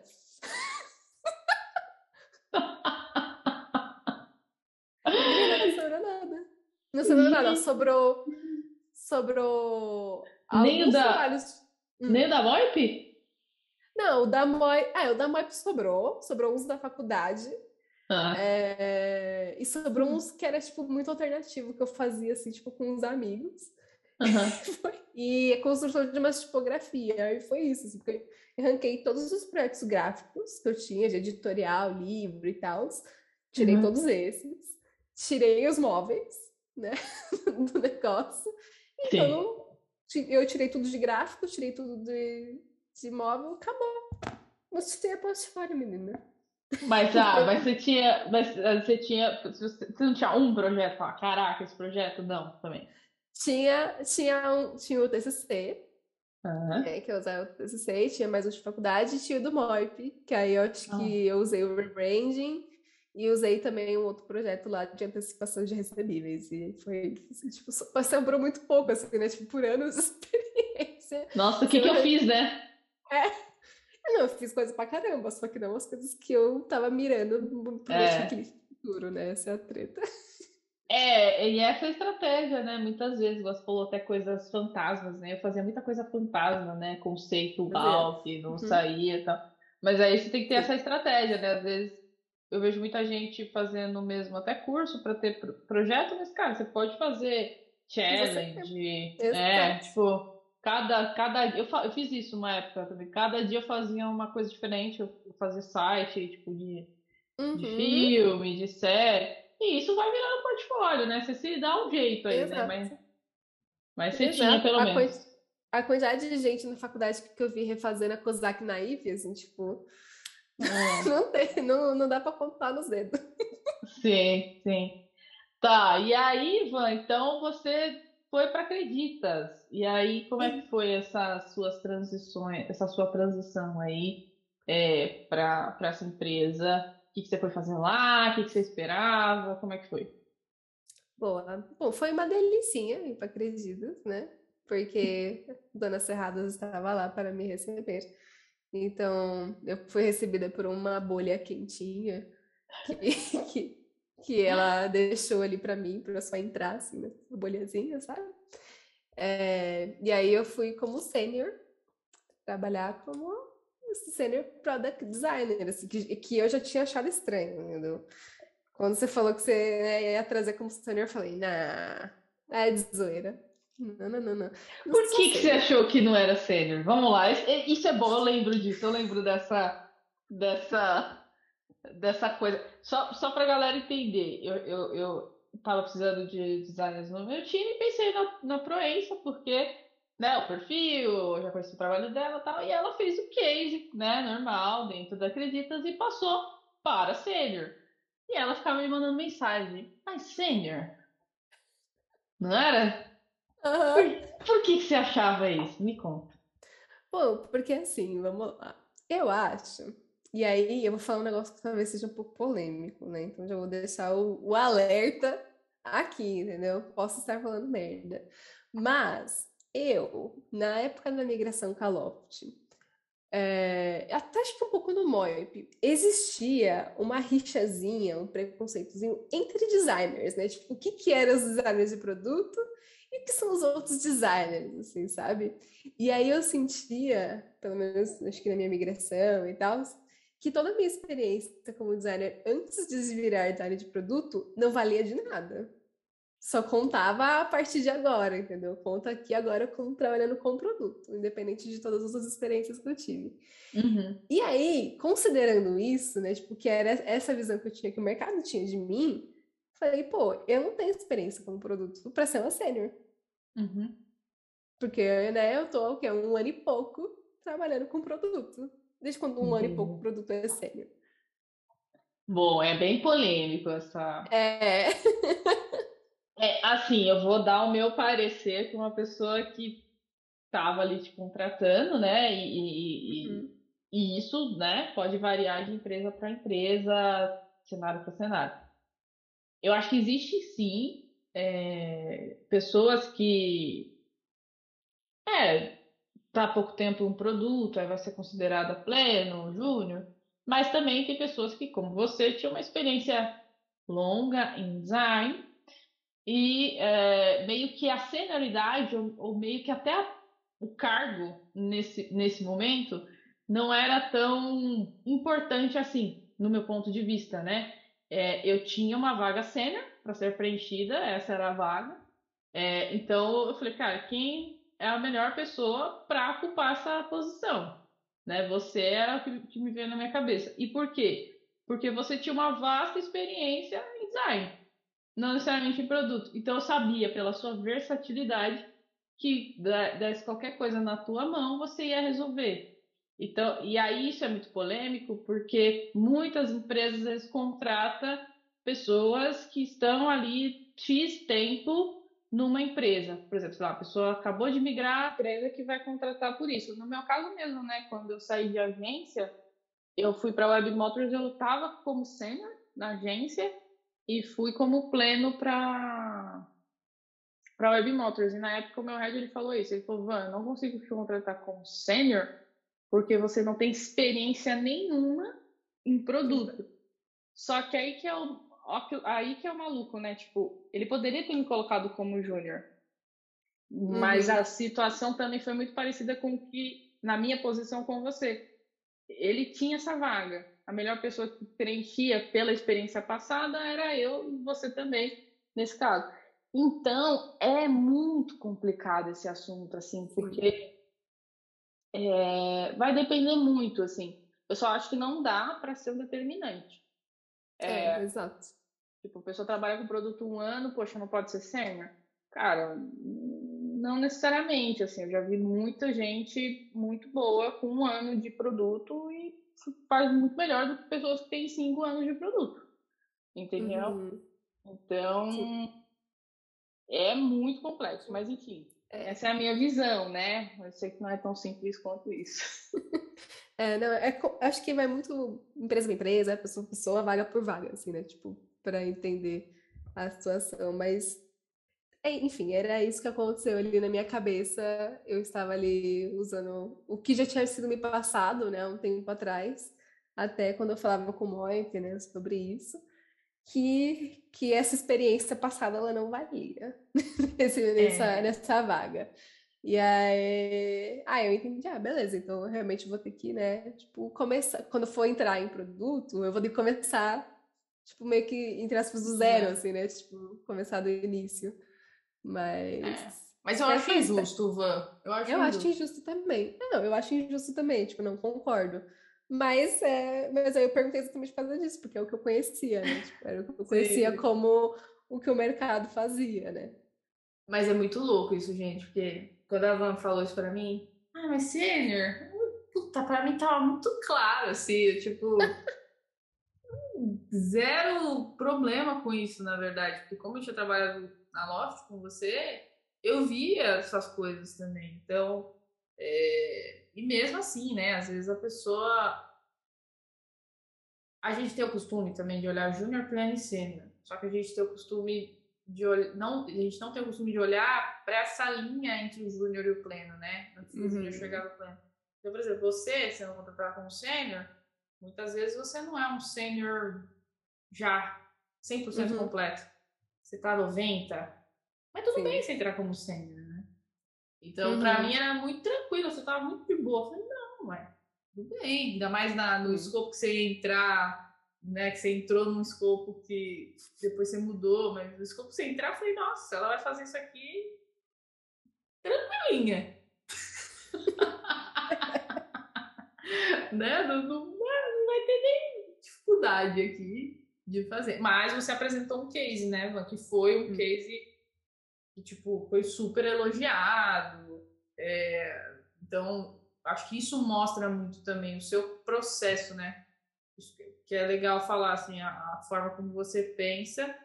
E às vezes tem sênior que não tem esse tipo de pensamento de estruturação. Eu acho que é isso, é a maturidade também. A gente fala de serenidade, a gente fala só também de experiência e tempo numa num determinado produto, mas acho que fala, falta falar de maturidade como pessoa também. Tipo, Sim. Total. É, eu gostei dessa visão. Gostei da visão de, tipo, não é. Não é. Como é que eles falam, né? Quando é só de sim ou não. Meu Deus do céu. Tipo, um boleano, né? Tipo, não é só. É, ou a pessoa é ah, sênior, a pessoa não é sênior. É, né? tipo, tipo é, é, é, sim, sim, é, é sim ou não, ou tipo. Sim ou não. 50-50, né? É, não é assim ou não, é realmente um espectro ali que a pessoa tá, tá andando assim. Vamos, vamos imaginar que é no UI, né? Aquela barrinha de progresso. Isso, boa, boa, boa, referência, boa referência. E aí vai completando ali os negocinhos, aí tem as marquinhas ali, junior, pleno, sênior. Então não quer dizer que você tá, tipo, só de um lado, né? Tipo, não quer dizer que você tá júnior. Você tá num, num processo ali, né? Tipo... É. E aí, como sênior, você às vezes vai ter mais responsabilidades, mas é legal a empresa te dar essa, essa oportunidade, né? Tipo, por mais que você ainda não é um 100% check sênior, mas você tá 90% check como sênior, pô, vai abrir essa porta e você vai checar e vai começar uma nova barrinha de sênior, entendeu? Uhum, uhum. Tipo, então é realmente um, um, um processinho. Boa pro Pro. Então, depois você foi então chamada para Acredita, e aí você acha que aconteceu a mesma coisa também? Tipo, da Loft, né? Que você falou comigo que você foi puxada, né? Por, por pessoas. Não acredita se foi a mesma coisa? Exatamente. Exatamente. É, é, eu acho muito engraçada essa puxada, assim, porque ela é uma puxada muito passiva, assim, né? Tipo, você vai lá, recebe uma mensagem no WhatsApp, né?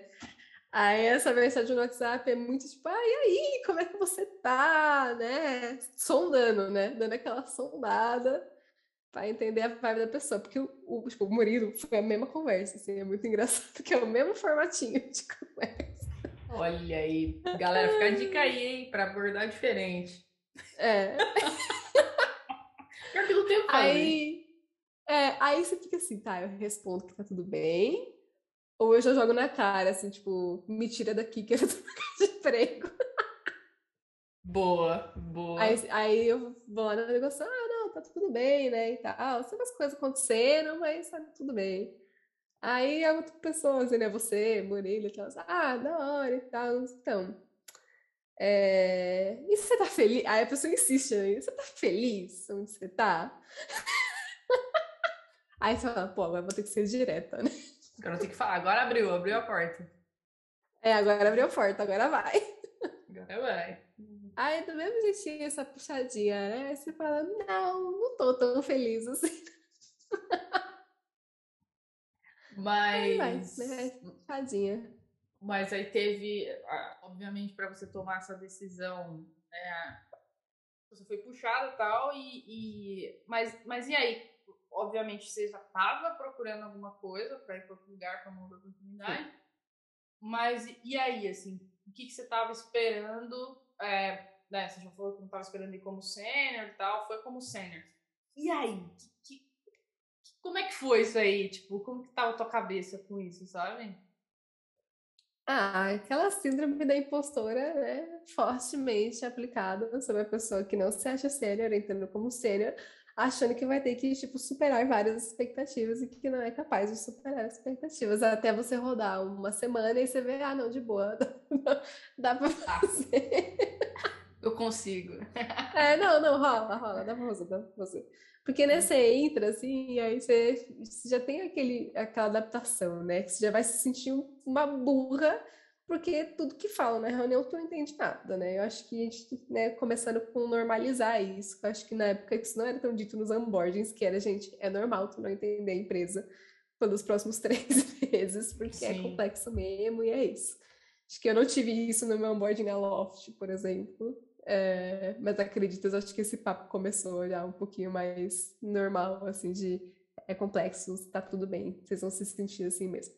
Mas você se sente uma burra, o que só piora, né, a situação de você já tá achar que você tá numa cadeira que tu não deveria estar, tá, e aí se sente mais burra ainda porque você não consegue entender nada.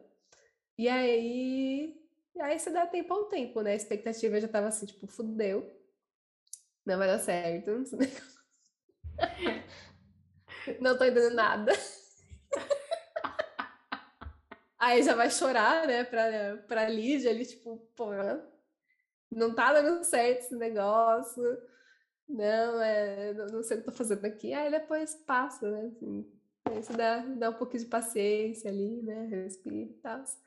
Aí já começou a normalizar um pouco mais a situação, aí eu entendi qual é a, a o nível de senioridade do time da Acreditas, aí você começa a entender o ritmo, aí acho que as expectativas começaram a equilibrar, assim, sabe? Tipo, começaram a ficar mais mais mais reais, né? Do que antes a expectativa estava lá embaixo, assim, né? Tipo, uh, aí, aí começou a ficar um pouquinho mais real, assim, ah, não, beleza, acho que eu consigo me ver desenvolvendo aqui, eu vou conseguir dar aquele checkzinho naquelas coisas que eu tinha pensado. É uma empresa que tem um ritmo diferente, então acho que eu vou conseguir fazer esses projetos que vão me dar mais profundidade, que eu vou conseguir estudar um pouco mais e testar coisas diferentes, né? Me dá mais chance de errar, né, basicamente. E, e é um time grande, com uma estrutura grande, então vou aprender como é que se relaciona ali com as pessoas nesse, nesse nível. E aí, a expectativa por paz, é conseguir fazer as coisas que eu queria. Mas aí tem a questão né, que você me colocou no squad, né? Aí vai o feedback do passado, aí, né? Que você já tomou esse feedback, né? Vai tomar ele de uhum. novo. tu me... Bora! tu me colocou num squad que não tinha match. Foi. Não pelas pessoas, porque eu amava as pessoas dali, assim, tipo, eu me diverti muito e aprendi muito com aquelas pessoas. Mas o produto. É.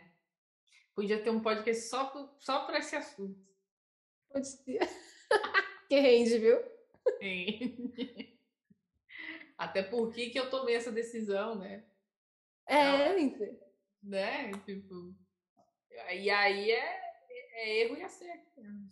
Exato. Achou, ah, é a Van que já trabalhou em Eagle, né? Na Loft, vai que. Não. Exato, não, não deu certo. Mas é. Mas é isso, né? Acho que as coisas vêm, acontecem né? de uma maneira meio que natural mesmo. Uhum. Depois você foi para outro time Sim. e tal. Mas e aí, tipo, é, tá, você mudou de time, ótimo, é, te deu um gás, era uma coisa que você, né, uma coisa totalmente diferente do que você já tinha feito. É, mas tem um fato muito curioso na sua trajetória que é o lance, né? Foi para especialista e depois foi para lead. Mulher, o que, aconteceu? O que ah, que... Eu tô... Como é que foi? Você ficou quase dois anos, não acreditas, e conseguiu fazer todas essas movimentações. É muito legal, assim, acho que é, é, é, é legal pelo fato de você se, estar aberto a, a, testar isso e legal também pela empresa que te deu a oportunidade, querendo ou não, ali de, é, de se movimentar e testar, né? Mas como é que foi isso, assim, essas, essas mudanças do sênior, especialista e mídia? Boa. É, na Loft, eu já tinha vontade, já. É, na Loft já se falava de carreira Y, né, e tudo mais. E lá eu já tinha visto que eu queria ir para lead, né? Tipo, acho que a gente já tinha conversado sobre isso, inclusive quando você tá, a gente estava na Loft, né? Que era negócios que eu queria aprender mais e tudo mais, até, até por conta de, tipo, o time em que eu tava não tinha um lead e as pessoas que estavam eram mais novas, né? Tipo, menos experientes, ou a Isa, por exemplo, que ia ter uma barreira de língua ali para enfrentar no começo, né? Então, eu já meio que já tava meio que pescando umas, uns, uns espaços, assim, sabe? Tipo, pô, tá faltando lead aqui, aqui, aqui, assim, sabe? Tipo, para essas situações. Então já era um negócio que eu via e que eu falei, pô, acho que eu ia curtir fazer isso. Aí quando eu fui para Acreditas, e aí rodei como sênior, né? Tipo, e aí veio essa de, ah, né? E aí? Né? Você mesma, né? Jogando ali, tipo, o que, que você quer fazer da tua vida, né? Isso é uma péssima pergunta para uma pessoa que tem um, um, checklist de curta, médio prazo, entendeu? A gente, a gente não sabe o que a gente quer fazer. E tá tudo bem. Mas, mas surgiu, né, a oportunidade, a empresa, tu deu a oportunidade de virar spec. E eu simplesmente falei, por que não? Porque assim, se eu quero ter essas várias experiências, inclusive ter as experiências que eu não gostaria de ter, mas que eu preciso ter para entender que eu não gosto delas, que nem tipo a gráfica ou que nem o, o primeiro squad que tu me colocou na Acreditas, foi só vivendo eles para eu entender o que eu queria, né? Tipo, foi, foi um pouco disso, assim, a gráfica foi exatamente isso. Eu precisei viver a vida de produção gráfica para entender que eu não queria fazer aquilo. Muito aprendendo na prática mesmo ali, né? Tipo, se experimentando e vendo o que, que é. Eu falei, bom, não, parece que eu vou experimentar e vou ver se eu gosto ou não. E é isso. Vou ver se eu estou sentindo falta de outra coisa, não sei o quê. Aí foi, aí fui. E aí foi da hora. Só que faltou coisa. O que, que faltou? Faltou o lado que eu queria de lead. Faltou Hum. a. Eu acho que, tipo, algumas coisas de lead eu já conseguia fazer, né? Que era a parte para dentro do time. Mas eu acho que faltava ainda. Eu acho que eu diria até que poderes, assim, poderes e responsabilidades, assim, sabe? Que eu acho que, pelo menos na Acreditas, o especialista ele ainda estava em construção, então não estava muito claro, né? O que, que é, era ser especialista, e eu fui fazendo, fui ser a especialista que eu achava que eu tinha que ser, das coisas que eu queria fazer e que eu acho que precisavam ser feitas. Mas acho que é, quando tu deixa, né, sai dali do especialista, que eu acho que o especialista ainda tá, não acredito que estava muito dentro do time de design, quando você vai para lead, tu sai um pouco do time de design, assim, sabe? E ganha um outro tipo de voz, que é um, é um outro tipo de espaço, sabe? E aí eu tava sentindo falta, acho que disso, assim, tipo, de tanto ter esse outro tipo de espaço com o time de design, mas também com pares fora do time de design, sabe? Mas é que Mas como é spec esse espaço não tinha, assim, né? Tipo, dá, que eu acho que se o spec quiser, ele pode lá tratar com o GPM, mas é diferente, né? Porque tu, tu não tá no, no espaço certo ali de, tipo, vão sempre te convidar para as reuniões, assim, o spec a galera não colocava nas reuniões, por exemplo, né? Então, e aí como lead, tu passa a ser colocada, sabe? Mas acho que isso é uma questão que acreditas também, né? Tipo, acho que não é questão do mercado. É, é, é. Que assim, chovendo molhado, né? Assim como design em si, né? As camadas de liderança, elas ainda estão sendo muito formadas. Então, Sim. cada, cada, cada empresa tem o seu formato de lead, spec, né? Mas você falou uma coisa legal, que é o especialista, ele tá muitas vezes dentro do time de design e o lead, ele acaba indo para fora. Isso eu acho que é o que acontece mesmo no mercado, assim, né? Uhum. É, acho que tem alguns especialistas, dependendo da empresa, uma empresa menor, ele acaba se articulando com outras áreas, mas ele tem uma responsabilidade ainda muito técnica, né? Muito mais é, não tão pessoas, né? Acho que como lead Uhum. você começa a ter umas, umas tretas de cara, de designer que não, se, não tá se dando bem com PM e você vai ter que resolver isso. Mas e aí, como que foi isso, assim, essa, esse lado mais. Porque é um lado mais executivo, né? É um lado mais é, de gestão de ferramentas, de cuidado com as pessoas. Como que foi esse choque para você, assim? Como que foi você largar a mão ali? Porque o especialista, ele tá muito mão na massa. Você basicamente tirou a mão completamente. Como é que foi isso para você, assim? Menina, no começo foi difícil. Porque, porque tá tão acostumada, né, que no seu dia a dia, como sênior ou como spec, tá muito claro, né, as tarefas que você tem que fazer ali. Porque elas são muito tangíveis, né, tipo, tangíveis digitalmente, né, falando. Então, tu sabe exatamente ali, tipo, pô, eu vou ter que ver esse Figma, preciso ver se aquela encaixa, preciso ver se aquela entrega que o time ia fazer saiu ou não, se eles precisando de ajuda. Então, tipo, era muito fácil, né? Esse lado do, do, do designer de, mano, fazer o roadmap da semana ali, né? Fazer a sua sprint, né? Uhum. fica muito bonitinho.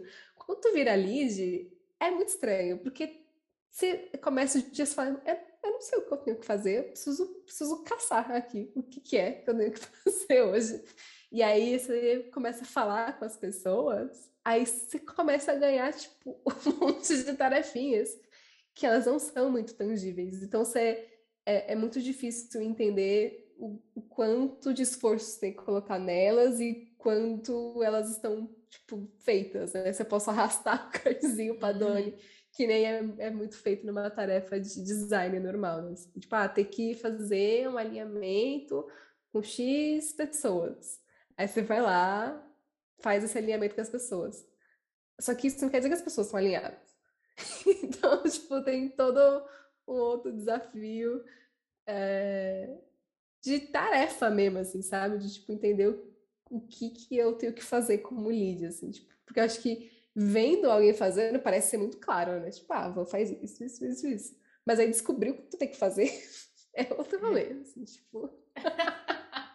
é uma é uma autogestão muito muito é. complicada, né? Assim. É, né? é, é, porque é o que eu falei, assim, no, quando tu é trabalha com produto, né, com especialista sênior, é muito claro o que o produto precisa, que o time precisa. Tipo, pô, o time tá com dificuldade para fazer critique. Pô, beleza. Vamos ajudar nisso. Simples assim. Tipo, é, é, muito visível, né? Aí agora, tipo, uma falta de alinhamento, uma comunicação que não foi entendida, é, algum atrito, tu não vê isso. Isso chega para você, às vezes, de um jeito até que você não espera, assim, sabe? E aí, acho que essa, esse é o desafio, assim, sabe? Tipo, sentar numa segunda-feira e tu não sabe o que tu vai fazer direito, assim. Você tem uma noção ali, ah, tipo, ah, tá para virar o parto, então eu já sei mais ou menos o que eu tenho que fazer. Ou tipo, ah, eu sei que as entregas estão saindo, então eu sei mais ou menos o que eu tenho que fazer com essas pessoas. Mas, tipo, o resto da sua semana é uma grande indefinição. Porque as coisas elas vão acontecendo e você tem que fazer a sua autogestão e a gestão do time. É, bom ponto. Você tem que fazer sua autogestão, a gestão do time, do seu time e a gestão das outras pessoas. Porque. Exatamente. Tem uma gestão de expectativa, né? É, com stakeholder, com par. Exato, exato. É. Você então tá nessa trilha de lead e, e, uhum. e, você gosta, como que tá assim a sua sensação, né, de você uhum. tá pouco tempo como lead agora, é, qual que qual que é a sua expectativa, assim, o que, que você acha que você, obviamente, né, não vou falar aqui de o que você quer realizar, mas o que, que você espera como, né, você espera ser você ser como lead, né? Eu acho que eu uhum. sempre fiz essa faço a pergunta assim para mim, né? O lead que eu quero ser, mas o que, que você que, que, tipo de lead que você quer ser assim mesmo? o que, que você espera que Boa. você vai ser e o que, sei lá, o que, que você espera dessa posição, tá? Uhum. Boa, boa. É, o que eu espero de uma posição como lead, vou fazer invertido, tá? Que acho que vai fazer mais sentido. É, o que eu espero da posição como lead, que eu acho que todo designer, eu acho que espera, eu acho que é um negócio que não dá mais para viver sem autonomia, né? Tipo, eu quero fazer as coisas do jeito que eu achar melhor, assim, sabe? Tipo, não... Eu acho que, pelo menos no MOIP, assim, era engraçado, assim, os leads, eles tinham pouca autonomia. Então, eles tinham que seguir um formato que o RH montou ali de como eles deveriam ser leads, assim, sabe? E eu acho que isso já, assim, não funciona para mim, não venha com, com esse tutorial aí de como ser lead na empresa, porque eu acho que não, não tem como, infelizmente. É, não funciona. Felizmente. Tudo... É, ou felizmente, né? No caso. É.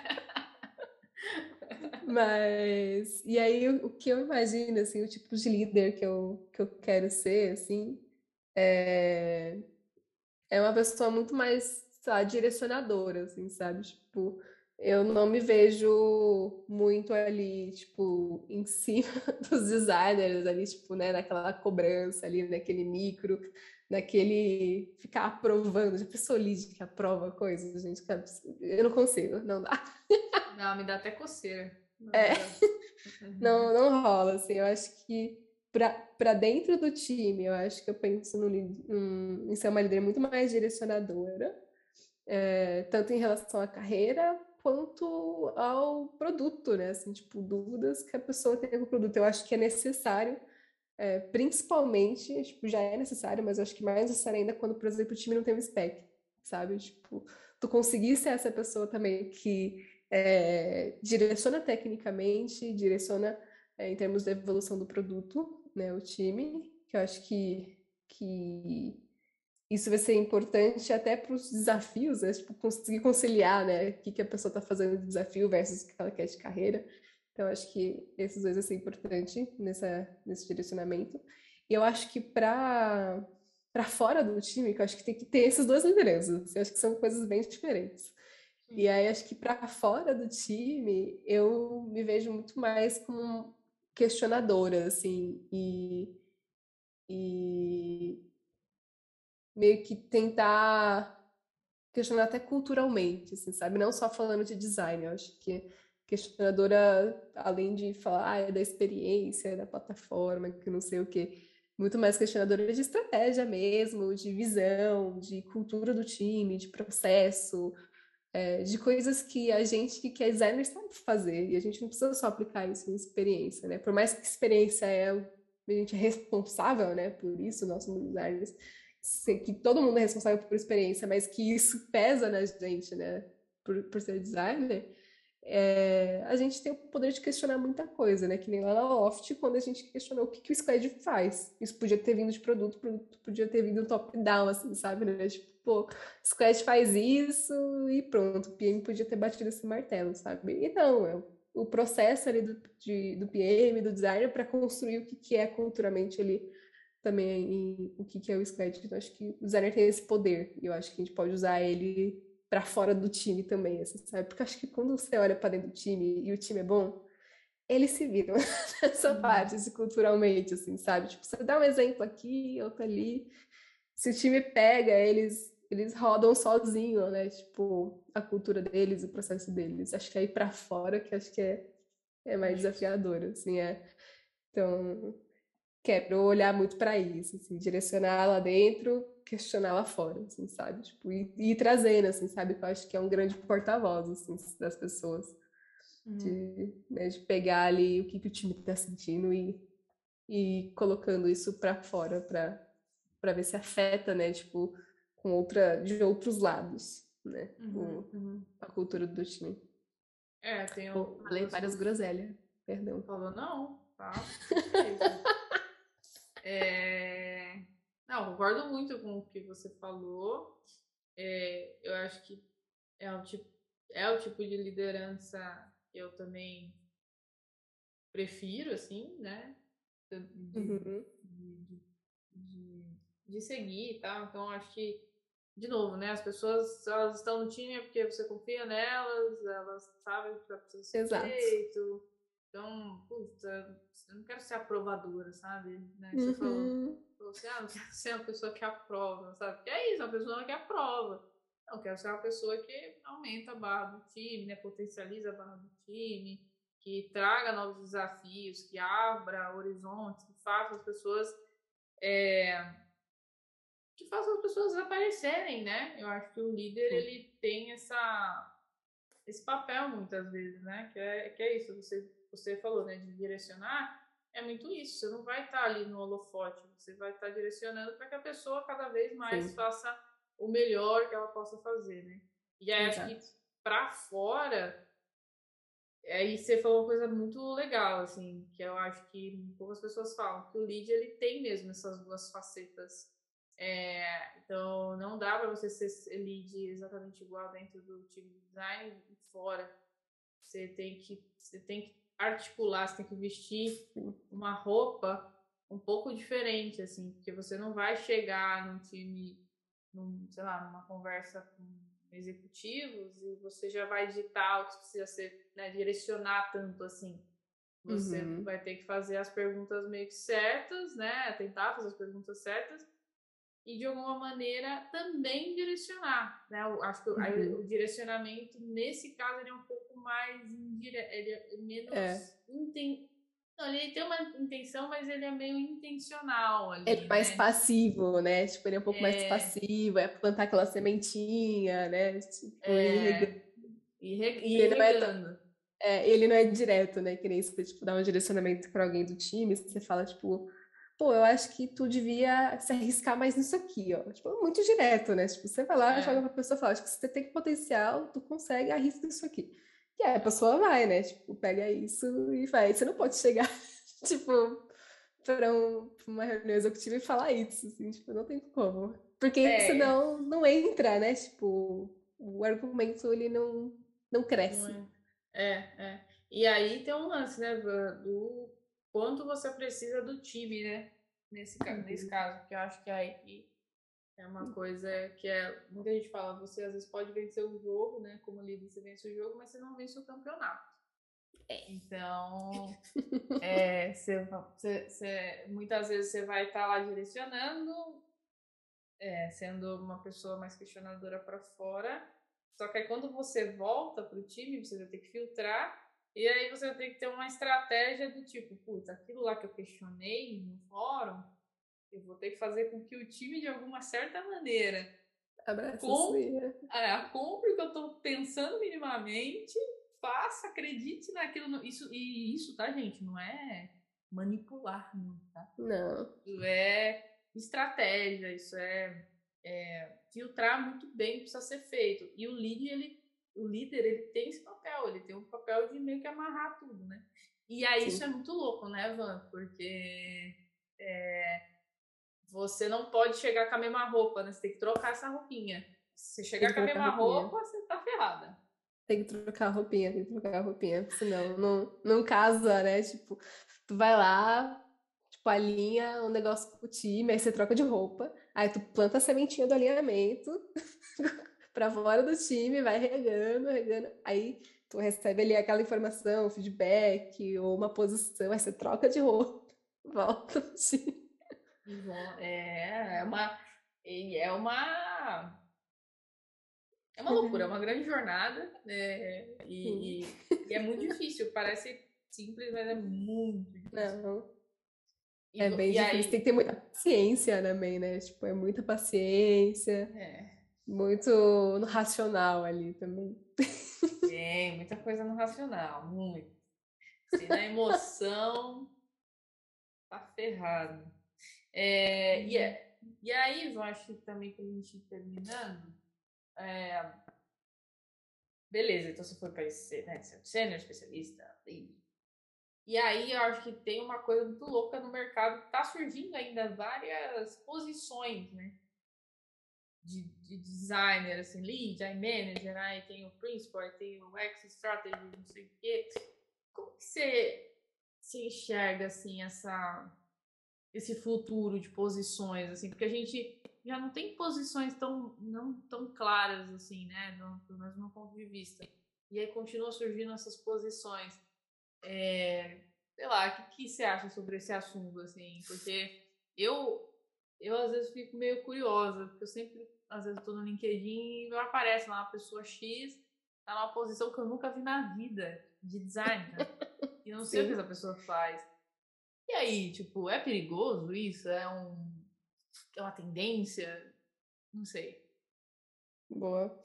Ah, eu, eu tenho sentimentos aí meio contraditórios quanto a isso, assim, tipo, eu acho legal pelo lado de que tu vê a profissão crescer, assim, né, e ganhar espaço. Eu acho que é, esse processo de criar mais níveis, eu acho que é um processo natural de crescimento de mercado, né? Tipo, porque, por exemplo, vou, vou de cima para baixo. Se a gente faz com que designer só consiga ir até o nível de diretoria, o nível de influência é só até nível de diretoria. Então, se a gente vê novos cargos crescendo, é porque a gente está conseguindo subir a palavra ali, né? Quase uma religião, né? A palavra do design mais para cima. E, consequentemente, a gente precisa seguir o que os outros cargos meio que fazem, né? Em termos de hierarquia e de cargo. E aí é onde começa a inventar, né? Esse monte de, de cargo no meio para chegar até lá o papel mais executor. Mas, e aí eu acho isso legal, porque você vê esse crescimento. O que eu acho que é complicado é isso, assim, começa a criar uns cargos que a gente não sabe nem o que a pessoa faz, o que, que ela é responsável por, e aí, eu acho que tem, tem esse problema que eu acho que é muito líder para pouco liderado, até, sabe? Você começa a ter tanta camada de liderança que eu acho que perde muita informação, perde muito contato e perde muita gente que estaria disposta a pôr a mão na massa, né? Porque existe também um pouco isso, né? De líder não, não pega na figma, né? Tipo, é. não, não quer fazer as coisas. Eu acho que tem que fazer mesmo, assim, tipo, é, não fazer ali para substituir o trabalho do liderado, que eu acho que também aí não pode, mas fazer, tipo, pô, criar visão, né? Tipo, criar framework, criar, tipo, ferramenta para os pares, que nem são designers, né? Tipo, e aí eu acho que começa a criar mais, cada vez mais, mais camadinhas de líderes e pouca gente fazendo, sabe? Tipo, pouca gente é, botando a mão na massa. Aí eu acho isso meio complicado, assim, tipo, tem uns cargos que, na real, assim, eu não sei o que a pessoa faz. Então, até se alguém, tipo, um dia me perguntar, ah, qual cargo você gostaria de ter no futuro, gente, eu não sei, porque eu não tenho nem os cargos que existem hoje. É, muito louco. Não, não, você falou uma coisa muito foda, assim, que é, é muita cargo de liderança, né? Muito cargo muita responsabilidade para pouca pra pouco designer assim né Sim. E, e muitas vezes é, aí entra num, num lance que é esses designers não conseguem se desenvolver né o líder não consegue desenvolver esses designers né ele tem uma responsabilidade muito grande às vezes ali no papel dele né? uhum, é uma uhum. bola de neve que eu acho que no futuro possa História. explodir é, porque... Vai explodir. É, eu acho que explode mesmo, porque, tipo, não tem como. não tem É, como, não. não tem como. Eu acho E eu que acho vão que- surgir, vão surgir, mas, mas vai ficar mais. Vão ficar designers no meio do caminho aí nesse processo. É, exato. E eu acho que vai explodir não só no nível de designer, tá? Tipo, eu acho que em, em cargos gerais, assim, de tecnologia e produto, eu tô vendo isso- essas coisas acontecerem, né? Tipo, acho que engenharia também isso tem, tem acontecido bastante, né? De criar eles, esses cargos que, É. que a gente não sabe muito bem o que, que é a posição da pessoa na empresa. Mas acho que vai estourar, mas acho que faz parte do amadurecimento da profissão, né? Total. Então, acho que o que a gente pode fazer é o quê? Ficar tranquilo, né? No caso, Ah, acompanhar e ver o que vai acontecer. né? acompanhar. É, Fica tranquilinha, acompanha. mas tem um ponto muito bom nesse assunto todo, que é, acho que as empresas, em algum momento, vão ter que se questionar se aqueles líderes precisam estar ali, assim. É, Uhum. o que eu falo de estar ali é contratar mais líderes ou esperar que alguém do time seja Se desenvolvido desenvolva. pra, para essa posição. Porque aí começa a ficar muito inchado mesmo, né? De, É, de incha. gente não, não saber o que fazer. Então, sei lá, às vezes eu Sim. fico me questionando do lead, do manager, do manager pro head. Sim, sim. Não sei. É, é aquilo, assim. é aquilo que a gente falou, assim, né? Tipo, acho que não sei o que passa muito na cabeça da galera, mas quando eles começam a, a fazer isso, né? Tipo, uma pessoa que é o topo ali da, da, da liderança sobe, aí começa, né, a, a reorganizar aquele organograma todo, né? Por conta, por conta disso. E aí, é, eu não sei se é uma vontade de padronizar as coisas, que começa a se criar essas cadeiras que né, precisariam, em teoria, ser preenchidas, só porque é o nível. Né? Foi criado esse nível, e aí agora a gente precisa botar pessoas nesse nível. Sem pensar se realmente cada uma dessas cadeiras, tipo, tirando o padrão, tirando o nível, se elas precisariam existir, né? Que é o que a gente falou em relação, assim, tipo, quanto XBU é, X unidade de negócio precisa de um manager, né? Exatamente. Tipo, só porque foi criada a camada do manager, precisa mesmo, tipo, ter manager para todas essas unidades de negócio? Tipo, será que não dava para ter só o lead? Ou será que dava para ter só o manager? Tipo, eu acho que tem, tem um pouco disso, assim, tipo, quando a gente olha um- uma unidade de negócio, né, um, um, um grupo aí de produto que realmente tem muitas pessoas executoras, talvez realmente faça sentido, né? Tem muitas pessoas para o manager liderar, então a gente precisa dividir isso, né? Em camadas menores, e aí os leads e os managers, eles vão ter que se organizar ali para entender o que, que vai funcionar melhor para aquela unidade de negócio. Agora tem unidade de negócio que tem dois designers. É. É, pô, um lead e um manager, tipo, só porque é a regrinha, né, que foi criada. É, é, eu acho que tem que ir pela necessidade mesmo. Exato. E, e às vezes, né? Aí sendo mais louca ainda, às vezes tem nem lead nem manager. É, exato, às Ah, vezes não tem- precisa. Tem só o designer ali, sei lá, ele reporta direto pro head, pro diretor, Uhum. né? Então, óbvio que aí esse designer não vai ter um acompanhamento. É, é que é muito complexo, né? Às vezes o manager, ou o leader, ele tá ali, às vezes, não só pela estratégia do negócio, mas ele sim Mas tá pelo desenvolvimento. sim. Mas, Mas enfim, aí- é, um, é um grande Tetris, né? Sim, mas aí eu acho que isso do desenvolvimento, por exemplo, eu fiz isso com algumas pessoas né, que ficaram sem lead, é, ficaram mais isoladas, e eu continuei mentorando elas, falando de carreira, porque É. acho que colocar mais uma, duas pessoas, às vezes, na mão do lead para fazer isso em específico, não pesa tanto, né? Pelo menos para mim, o que pesa mais é o lead para fora, né? Que eu acho que o mais desafiador para mim. Que é os stakeholders, os meus pares. Se isso muda muito o tamanho, né? Se cresce muito, aí realmente fica bem complicado. Agora, botar mais, tipo, mais dois one-on-ones a cada 15 dias na minha agenda, É. de 30 minutos, pô, vale a pena pe- pelas pessoas, assim, sabe? Tipo, para elas terem desenvolvimento de. Não, então, aí acho que é isso. O, o- o- é um assunto muito, muito bom também para um podcast só. Só pra falar disso. É, Or- org. dá design. para render. Esse também dá para render bastante. E aí, Ivan, para a gente fechar e polemizar no final, porque acho que Ah, primeiro baita trajetória, né? A sua. E eu não sei se você já tinha contado com tantos de... é, faltou detalhes, mas que é muita coisa. Mas eu não sei se você já tinha contado a sua história assim, né, para alguém nesse nível. Então acho que é legal até para você, você tá caramba, né? Que foda, né? Como você fala. Falando lá do SketchUp que eu fazia 2, 3D, uma gaveta, e eu tô aqui falando de é, ser estratégica, provocar, né, direcionar como uma líder, assim, acho muito, muito foda. E aí, com essa sua experiência de agência, de empresa, de produto e tal, a gente falou do lance da velocidade, né? Ser em alguns lugares mais rápido, um pouquinho devagar. Só que, será que não. De novo, equilíbrio tudo na vida, um pouco de droga, um pouco de salada. Há uma extensão muito grande de tipo, ai, produto, tem que ficar lá cinco, quatro meses falando sobre um problema, enquanto a agência não fala nada sobre isso, entrega qualquer coisa, assim.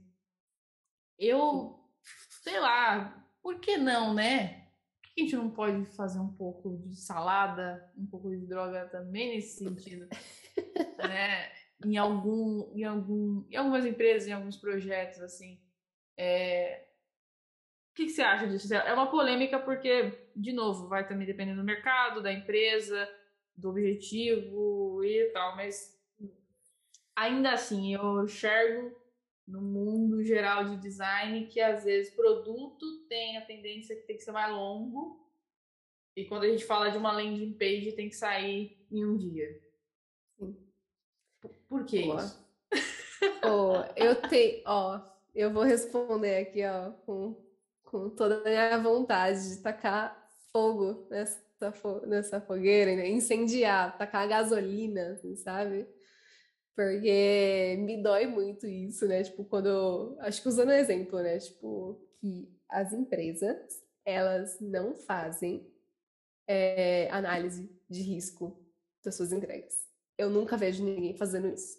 A gente sempre mede valor de entrega, impacto, esforço. Ninguém mede risco. E aí, se você que tá ouvindo, tu mede risco, parabéns.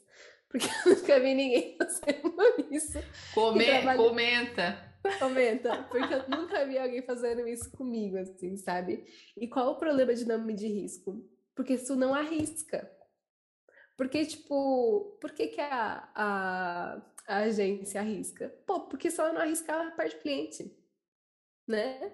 Tipo, se ah, o cliente vai lá cotar com as agências, aí uma agência fala que faz em sete dias e a outra faz em quatro meses, quem você acha que a- o cliente vai querer quando ele quer o negócio? Assim, tipo, ainda mais empresa mais tradicional, sabe? Que quer um negócio rápido, vai querer a empresa de sete dias, é a empresa que vai arriscar, que não vai fazer toda a metodologia, mas que vai te entregar um negócio que pode ser que funcione, pode ser que não. E aí, a outra empresa quer fazer um negócio que dura quatro meses, que vai te garantir que funciona, mas, tipo, é muito lento, né? Tipo, então, quando a gente não faz o risk assessment, né? Tipo, entender o risco da entrega, a gente não arrisca. E é onde fica essa lentidão enorme para entregar coisa. Então, eu acho que não só como empresa, mas cada projeto, assim, cada entrega a gente deveria falar. Se der merda, qual é o nível da merda que esse negócio pode dar? Eu vou quebrar a empresa se eu fizer essa merda? Não. Será que a gente está disposto a arriscar, então, sabe? Tipo, e encurtar o processo? E fazer um negócio que, tipo, eu mesmo às vezes não gosto de fazer, que é fazer o UI logo. Só faz o UI, do jeito que você achar na sua cabeça. E testa. Do que fazer, às vezes, todo um processo de discovery, que o dado é difícil de achar, que vai ser difícil recrutar para fazer entrevista, que a gente não vai conseguir ter profundidade em entrevista remota para conseguir pegar assim, esse insight. Então, acho que é só analisar risco. A gente devia todo mundo estar tá fazendo isso. É um negócio que eu quero que as pessoas façam muito mais. Fica aí a palavra, a evangelização, não sei se pode mais falar evangelização. É, fica aí a palavra do faça análises de risco nas empresas. Fica a dica aí, pessoal. Fica a dica. Porque se você faz. Porque, tipo, é isso, assim, tipo, se realmente o negócio for muito arriscado de errar, assim, sabe? Tipo, se errar vai dar muita bosta, pô, então não vamos arriscar, vamos fazer o bagulho, né, tipo, com calma, com certezas, né? Agora, esse negócio você, ah, se eu subir isso aqui e der errado, e eu, eu consigo desligar rápido, né? Tipo, eu, qual é o impacto que eu vou estar gerando negativo? Isso é um negócio que a gente compra, né? Tipo, é, galera tem às vezes um pouco de medo de errar, gerar esse impacto negativo, mas que gera muita aprendizagem. Então, aí é que isso. Aula, que aula! Eu brava, eu fico brava, eu fico brava. Que aula, que aula. É um assunto que, que toca meu coração, perdão. Não, eu super tô com você. É... é isso, se a gente não erra, a gente não aprende. Assim. Exato. E... Para errar, a gente tem que entender o risco que a gente está assumindo ali, sabe? Comunicar todo mundo, pô. Tá sabe? de boa, né? Exato. Se todo mundo falar, todo mundo tá confortável em arriscar isso aqui, então bora. É, é eu lembro que uma coisa que eu sempre ouvia, né, e falava é assim, a gente a gente pode ter tudo. Olha, às vezes a gente pode ter nada, mas o que a gente tem que ter é o quê? Saber dar roubem. Uhum. Exato. Simples, assim. Então, tipo, que é essa análise de risco. Você tá falando um pouco dessa análise de tipo, se der errado, a gente consegue voltar? Consegue. Uhum. Então tá bom. Então, tá bom. Então, fica a mensagem aí, galera. Vamos dar mais. Fazer mais análise de risco e saber dar rollback. E, e saber dar rollback. Saber né? desligar. Saber desligar. Se sabe ligar, tem que saber desligar, pô. Tomada não Exato. tem só um lado. é verdade? É verdade. Só tem um botão lá. Tem que saber desligar. Bom, Vavá, acho que é isso, eu queria te agradecer. Ó, oh, ele aí, ó, o Lu. É, isso aqui. Né? É, esse aqui é um negócio que não dá para dar rollback, entendeu? Adotar um pet, tem que analisar o risco. É, esse realmente é o tipo de caso que. É, na verdade dá, né, Mas não é o meu caso, nem o seu. É. Tem gente não, que dá rollback, infelizmente. Não, eu, vou simplesmente falar assim, ó, não pode dar rollback depois de você ficar é. três anos com essa peste aqui, ó. E, né, filho? Esse aqui é o. Esse eu também não dou rollback. Esse não existe pra mim. É. Pode esse, já, esse rollback não existe. É. é, esse eu já fiz análise e já tô comprada com todas elas já. Então, é, o risco de. Olha lá, destruindo o microfone. esse risco aqui já era, já. Já né? era, já era. Ai, Sim, não tem o que fazer. Sigam ele lá, pessoal. Lucy Bubbles. Lucy Bubbles no TikTok. É... Pensou, depois disso, estouro. Estourar. Ai, gente, por favor, a ração dele é meio cara. ele precisa começar a se bancar. Eu já conversei com ele, que ele, tem é. que, ele já é um jovem gatinho que precisa se sustentar. É, não dá, né, Van? Só pra ficar, né, bancando aí. Tem que gerar alguma renda. É, ou gera entretenimento ou gera renda. Ah, entretenimento ele gera, né? É, com certeza. Tá ótimo. É, tá cumprindo o papel dele. Tá cumprindo. É, mas, Van, queria muito agradecer você é, pelo papinho, acho que foi muito bom. De novo, foi muito legal ouvir você, acho que foi legal também para você resgatar as coisas que você fez, assim, contar de uma maneira linear. E acho que vai servir de inspiração para muita gente, né? É, no, sentido de, cara, comecei de um jeito, eu tô atuando de uma outra forma agora e daqui a alguns anos eu também não sei para onde que eu vou, o que eu vou fazer. Assim. Então, é, eu acho que você vai servir de inspiração para muita gente, assim como para mim já, já me inspira e para a galera também vai, vai, vai impactar aí muita gente e é muito legal sua história, assim, verdade, muito versátil, assim, sabe? É muito louco como você consegue fazer o que você quiser. Se você quiser fazer. Ai, para! Não, eu sou. Como é que é? O propaganda do meu multimilhares. É verdade. Você é isso. Você é essa pessoa. Você é essa pessoa. Ai, para! Ah, Mas... não, é verdade. Mas obrigada. Foi muito legal conversar sobre essas coisas. Realmente resgatar as coisas que eu fiz no passado foi meio. Foi, foi um bom processo, assim, sabe? Eu acho que eu preciso fazer isso mais vezes, né? Tipo, sentar e falar, e dar uma olhada na jornada ali, né? Que, que tu vai construindo e tal. Não, é. Aí você tá naquele meme, né? Tipo, como é que eu vim parar aqui eu tenho seis anos? Aí você para e pensa, tipo, ah, realmente eu fiz isso, isso, isso, isso, isso e é por isso que eu tô aqui. Uhum, uhum. É... E é isso, obrigada. A senhora que é minha musa inspiradora, então, assim, né? Difícil de agradecer. Não, nós, todas nós somos e, é, e, e, e isso que você falou da jornada é interessante porque quando a gente é entrevistado, você percebe, né? Você fala assim, não, fiz assim, fui pra lá, tal. Aí a pessoa te resgata e fala, é, calma. Como assim? O que você fez nesse momento? A gente não percebe, né? Não percebe. As coisas que a gente faz, as estratégias que a gente toma. Então, uhum. depois que você, se você for ouvir esse episódio, Sim. perceba. Tem muita Sim. coisa que foi falando assim, eu falei, pera, calma, essa parte é muito legal. Tipo, como assim você foi fazer isso? O que, que você tava pensando na época, sabe? Qual que era. É, é, é muito doido essa, essa consciência que tu ganha depois de ter feito, assim, né? Tipo, porque é. na hora você só faz ali, tipo, pô, eu acho, eu acho que é isso. Mas aí depois Intuição. você fala, é realmente. É, da intuição ali, né? E aí depois você vê o racional e fala, realmente, minha intuição tava certa, meu racional tava certo, menina. Ou tava errado, né? Porque tem essa também. Tem as partes que não foram tão assim, né? Todo mundo tem. É. É, mas é isso, viu? Um beijão pra você, tá bom? E até a próxima. Beijo, tchau.